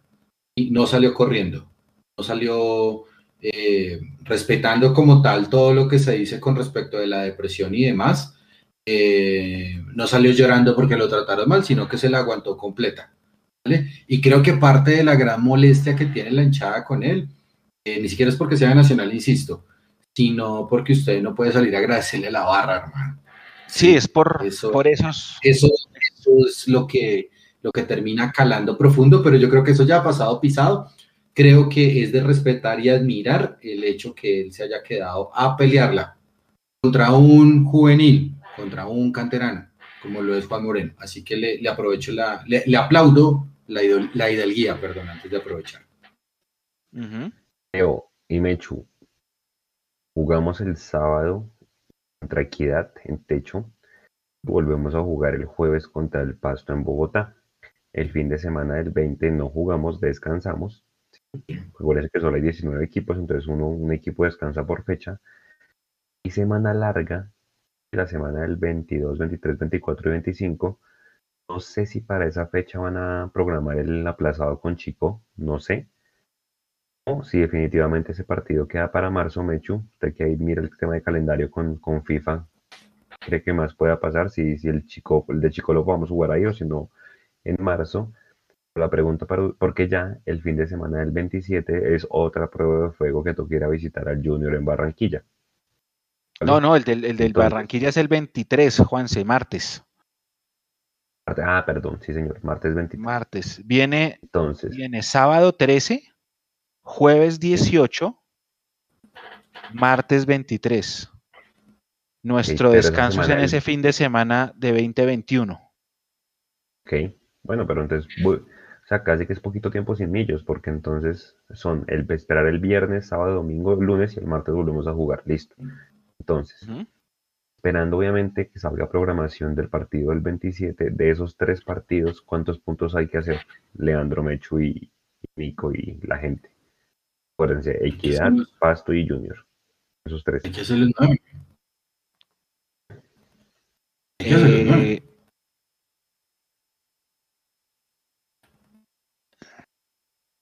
Leo dice que nueve. Pido los nueve, pido los nueve porque yo creo que Millonarios tiene con qué ganarle al Junior. Disculpe, pero el Junior está jugando bien. Me, complicaría más en teoría equidad porque es pata brava, porque es difícil, es eh, rugoso, como les gusta decir a, los entendidos. Pero, pero creo que Millonarios tiene cómo ganarle a esos tres equipos, incluido el Junior. ¿Hecho qué Sí, yo, yo siento que al igual que Leo, Junior como deja jugar, es un rival que se presta más para nuestro estilo. ¿Sí? Por eso yo digo que Equidad es una prueba de fuego, porque como lo fue el Medellín, Medellín no te deja jugar. Equidad es un equipo así también táctico que no te y afuera eso pega, no te deja jugar. Eso es un, eso es para nuestro estilo de juego es más difícil. Y el partido de acá de Bogotá se tiene que ganar, del Campín, pues se tiene que ganar sin contemplaciones. Yo con siete estoy tranquilo, pero sí podrían darse los nueve, ¿por qué no? Podrían darse los nueve. Venimos con demasiado viento en la camiseta y eso también pesa mucho. El, invicto nuestro al rival también lo, lo, lo sugestiona, ¿sí? De una, de una, como uy, ¿contra quién nos toca? Millonarios. Bien invicto. Uy, uy, uy, uy, uy, uy, uy, venga, muy seguramente planteamientos conservadores, vamos a encontrarnos eh, y eso sirve, eso, bienvenido sea, podríamos pensar en nuevo, que no? Les voy a hacer una pregunta contra equidad, porque bueno, Dios mediante de pronto, bueno, no, se leo por el tema de su trabajo, pero si el, si el sábado estamos todos en el tercer tiempo, sienten tranquilos con la victoria, independientemente de que nos hagan gol. ojo con la pregunta, porque es que llevamos cinco goles en contra en tres partidos. No importa que ganemos si nos hacen gol, o uno o dos goles. Como lo escribí en una columna, el objetivo del fútbol es hacer un gol más que el rival. Entiendo la diferencia de gol, entiendo que Juanito pues hace rato no está invicto, que le ha metido cinco goles en tres partidos, yo entiendo eso. Pero en este momento me afana más clasificar a los ocho que recibir goles. Sí, sí, finalmente la finalidad de cualquier deporte es ganar. Eso no tiene, eso ante cualquier cosa está por encima. Oiga, miren esto, dice acá, salió Salomón Vitar a decir que el club había tratado al equipo de mujeres mejor que el de los hombres. Esto lo dice Camilo Cueto. No sé dónde lo dijo, quisiéramos que lo mencione y aprovecho también para... Sí, aprovecho también para saludar. Acá nos mandaron, no sé si Nico alcanzó a ver, hubo una donación, acá está así. Andrés, García. que dice buen programa y nos hace una donación de 10 dólares también. Muchas gracias, Andrés. Gracias. Gracias, Andrés. Eh, yo no sé si, yo no sé de dónde dijo eso Salomón, pero bueno. Salomón que ni habla. Sí, pero igual eh, trató mejor al equipo de las mujeres, no sé. No creo. Sí, no sé. Bueno. Señores, para cerrar, entonces, Leo. Base se dice eso con, con, respecto a lo de Camilo. Leo, mensaje para cerrar y a ver, sobre todo el tema Román, que la gente está como muy ansiosa y, y, el, el, mensaje suyo, pues. Se tranquilicen. Nada va a pasar en los próximos días que no sepamos. Eh, revisen mucha prensa argentina, sobre todo. Eh, creo yo. Porque pues la nación es un poco más eh, seria y un poquito más estructurada. No digo que Olé no sea serio pero pues ellos tienen mejor información y, demás. Eh, con el tema de Román, yo creo exactamente lo mismo que cualquier periodista que le ofrecen ir a cualquier a cualquier otro canal de radio, de televisión o de lo que sea.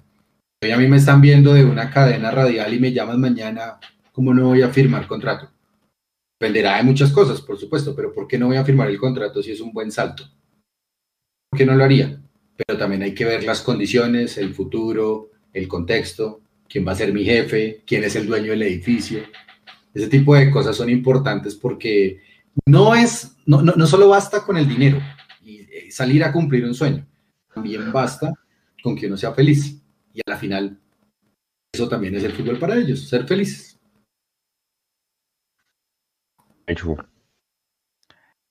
Mm, siguiendo la línea de lo que dije al principio y de lo que acaba de decir Leo, yo quiero invitar a la gente a la mesura, ¿sí?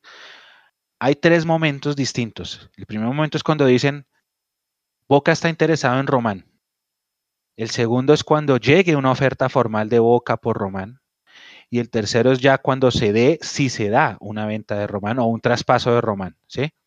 Por ahora solamente vamos en el primero, de pronto en la mitad del segundo pero tengas mesura, porque es que el hecho de que esté sonando no quiere decir que se vaya a ir. Pueden pasar mil cosas en las negociaciones que las decanten, por ejemplo. Entonces él todavía no se ha ido, no se anticipen a los hechos.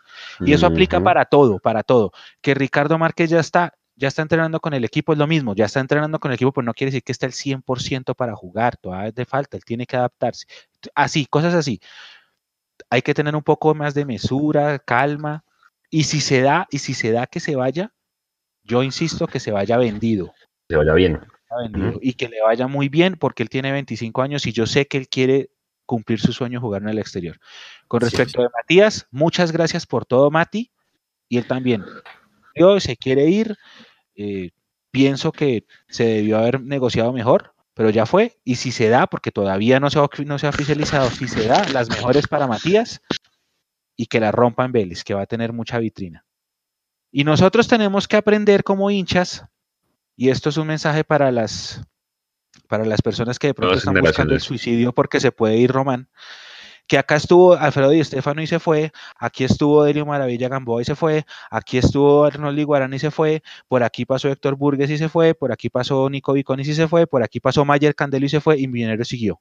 El equipo tiene que ser más grande que la suma de sus nombres. Eso es importante siempre. Nadie es indispensable en ninguna empresa. Un abrazo muy grande, muy grande para todos y como siempre, gracias por la audiencia. Recuerden que esto se escucha diferido por, podcast en la plataforma que prefieran. A todos mil gracias. Con, eh, con estando de acuerdo o en contra, pero lo importante es estar acá siempre haciendo un buen ambiente en este Mundo Millos Live. Gracias. Es verdad, solamente la gente, Nico, en la descripción del video, en el chat, si puede poner la encuesta. Ya estamos por cerrarla, la encuesta donde le estamos pidiendo a ustedes que nos digan en tres preguntas qué les gusta de Mundo Millos, qué no les gusta y qué harían para mejorar. Importante que nos ayuden con esa información.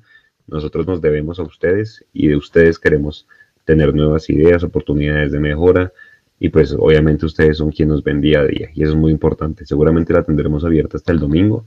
El domingo cerraremos y seguramente en el transcurso de la siguiente semana les estaremos contando por todas las redes cuando haremos la camiseta, el sorteo de la camiseta de Breiner Paz. Leo.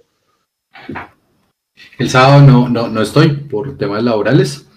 Entonces, pero les dejo los designados. Carlos Ortega va a ser el central de Bolívar, va a estrenar la escarapela FIFA. El asistente bueno Luis Guillermo, Luis Guillermo Navarro también. Jonathan, también es FIFA, me refiero. Asistente número 2, Jonathan Paniagua Antoquia. Y el cuarto árbitro es Steven Camargo. En el bar va a estar Nicolás Rodríguez, Sebastián y Sebastián Vélez. Oiga, Leo, ese, ese Carlos Ortega es el sobrino del que asesinaron, ¿no? De Álvaro Ortega. Es el sobrino de Álvaro Ortega, sí, señor. De Álvaro Ortega. Don Álvaro en el, el cielo porque otro vuelve a tener escarapela FIFA en su familia. Oiga, ¿cómo hacen para poner el bar en techo? ¿No que no se podía? Por las instalaciones y no sé qué más cosas. Ni idea. Va a haber, ¿cierto? Va a haber bar. En drones o algo así, no sé. En el martillo del Mundo Aventura o alguna vaina pondrán. sí, sí, sí. Oiga, no, a toda No, la no, gente, no, sabe, sabe, no, no sabe de pronto cómo puede hacerse. Eh, como Oriental está vacía, se, puede, se presta para ponerla en el centro ahí la cámara, ¿no? O sea, ayuda mucho, Sí, claro. Bien, Sí, sirve. ayuda mucho, claro. ¿verdad? Oiga, pues nada, toda la gente, la gente que no haya respondido a la encuesta, acuérdense que si responden la encuesta, eh, por participar entran en el sorteo de la camiseta original de Brainer Paz de Millonarios. Esa la vamos a rifar seguramente la otra semana. Diríjense a la encuesta, compartan y demás a la gente que es hincha de millos para que, para que nos ayude a mejorar. Mi parte agradecerles, sí, agradecerles, pedirles mesura, pedirles confianza, pedirles por favor autocuidado. Yo sé que mucha gente que vive en la localidad de Kennedy y alrededores va a ir a techo a recibir al equipo y demás, porque pues es inevitable que no. Pero hermano, yo creo que esas cosas pueden esperar, ¿sí? Tratemos de dar ejemplo, que la pandemia no se ha ido, mucha gente que todavía se está muriendo, que está enferma. Cuídense mucho, por favor. Quédense en la casa escuchándolo por Mundo Millos, que estaremos con transmisión desde 5 horas, seguramente a toda la tarde. El sábado estaremos con ustedes. Entonces, tranquilos, quédense en casa, nos escuchamos pasado mañana, pendientes mañana con la rueda de prensa de Gamero. La estaremos transmitiendo por todas nuestras redes. Pues la acostumbrada previa, ¿no? Los jugadores de ambos equipos. ¿Cuál es el jugador, Leo, que usted más recuerda que pasó por Millos y por Equidad? Su top 3. Ah, Villa. Oh, en serio. No, Oh. No, no sé, no sé. Mechu. Tres jugadores así top que le recuerden que hayan pasado por ambos. Uno que, uno que vino acá y que lástima que no, que no hizo más, Diego Cochas. Ah, coches. Eh, Ese, a ese le tenía yo buena fe, ese era bueno, vino acá, pero no, creo que no alcanzó a durar ni un año, porque a los seis meses ya se fue. Eh, vino Sí. en el 2008. Ese, no, yo no, no estoy seguro si Carreño también alcanzó a jugar en Equidad.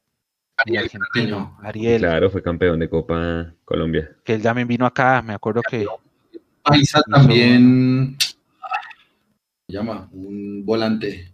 Juan Carlos Pero Quintero, gracias. Juan Carlos Ese. Quintero, Juan Carlos Quintero, Carlos. sí. Sí, sí, sí. Juanse, Román Torres. Román Carmelo Valencia también jugó en ambos, ¿no? Me parece. ¿Cómo no? Sí, señor. Mañana, Carmelo. mañana van a encontrar la lista entera. Señor Nico. ¿ya dijeron Hansel Zapata? Sí, yo lo dije igual. ya lo siempre. dije. Bueno, en la, en la descripción del video, en la descripción del video ya quedó el link de la encuesta. Entonces, para los que Gracias, gracias a la gente Ah, para eh, que ya Sí, está en la descripción si- del si video. por alguna cosa, gracias Nico, si por alguna cosa Ajá. ustedes ya la diligenciaron y la quieren diligenciar de nuevo porque vieron que algo pueden aportar más, bienvenido sea. O Le porque suma. quieren eh, otro cupito por la rifa, bienvenido sea. Todo lo que quieran que podamos hacer nosotros sirve. Sí, por ejemplo, alguien me dijo esta mañana, Mechu, ustedes deberían sacar una sección en video como de historia. Y yo le dije, sí, sí, sí, pero póngamelo en la encuesta. Entonces, sí, ya la lleno. Entonces, todo ese tipo de cosas que ustedes vean que podamos crear contenido nuevo nosotros, eh, que sería bueno para la comunidad, para la hinchada de millos en general, sirve y diligencien lo que eso a nosotros lo, tabulamos y, le sacamos después la estadística. Pero gracias de verdad a todos por, por ese apoyo. Exacto. A toda la gente, gracias. Pendientes entonces mañana de la rueda de prensa y de la previa con todos los datos, con todos los jugadores y demás. Nos vemos el sábado en la tarde. Cuídense mucho, que pasen un buen fin de semana. Gracias por estar hasta esta hora de la noche. Un abrazo. Pendientes de las redes de Mundo Millos. Chao.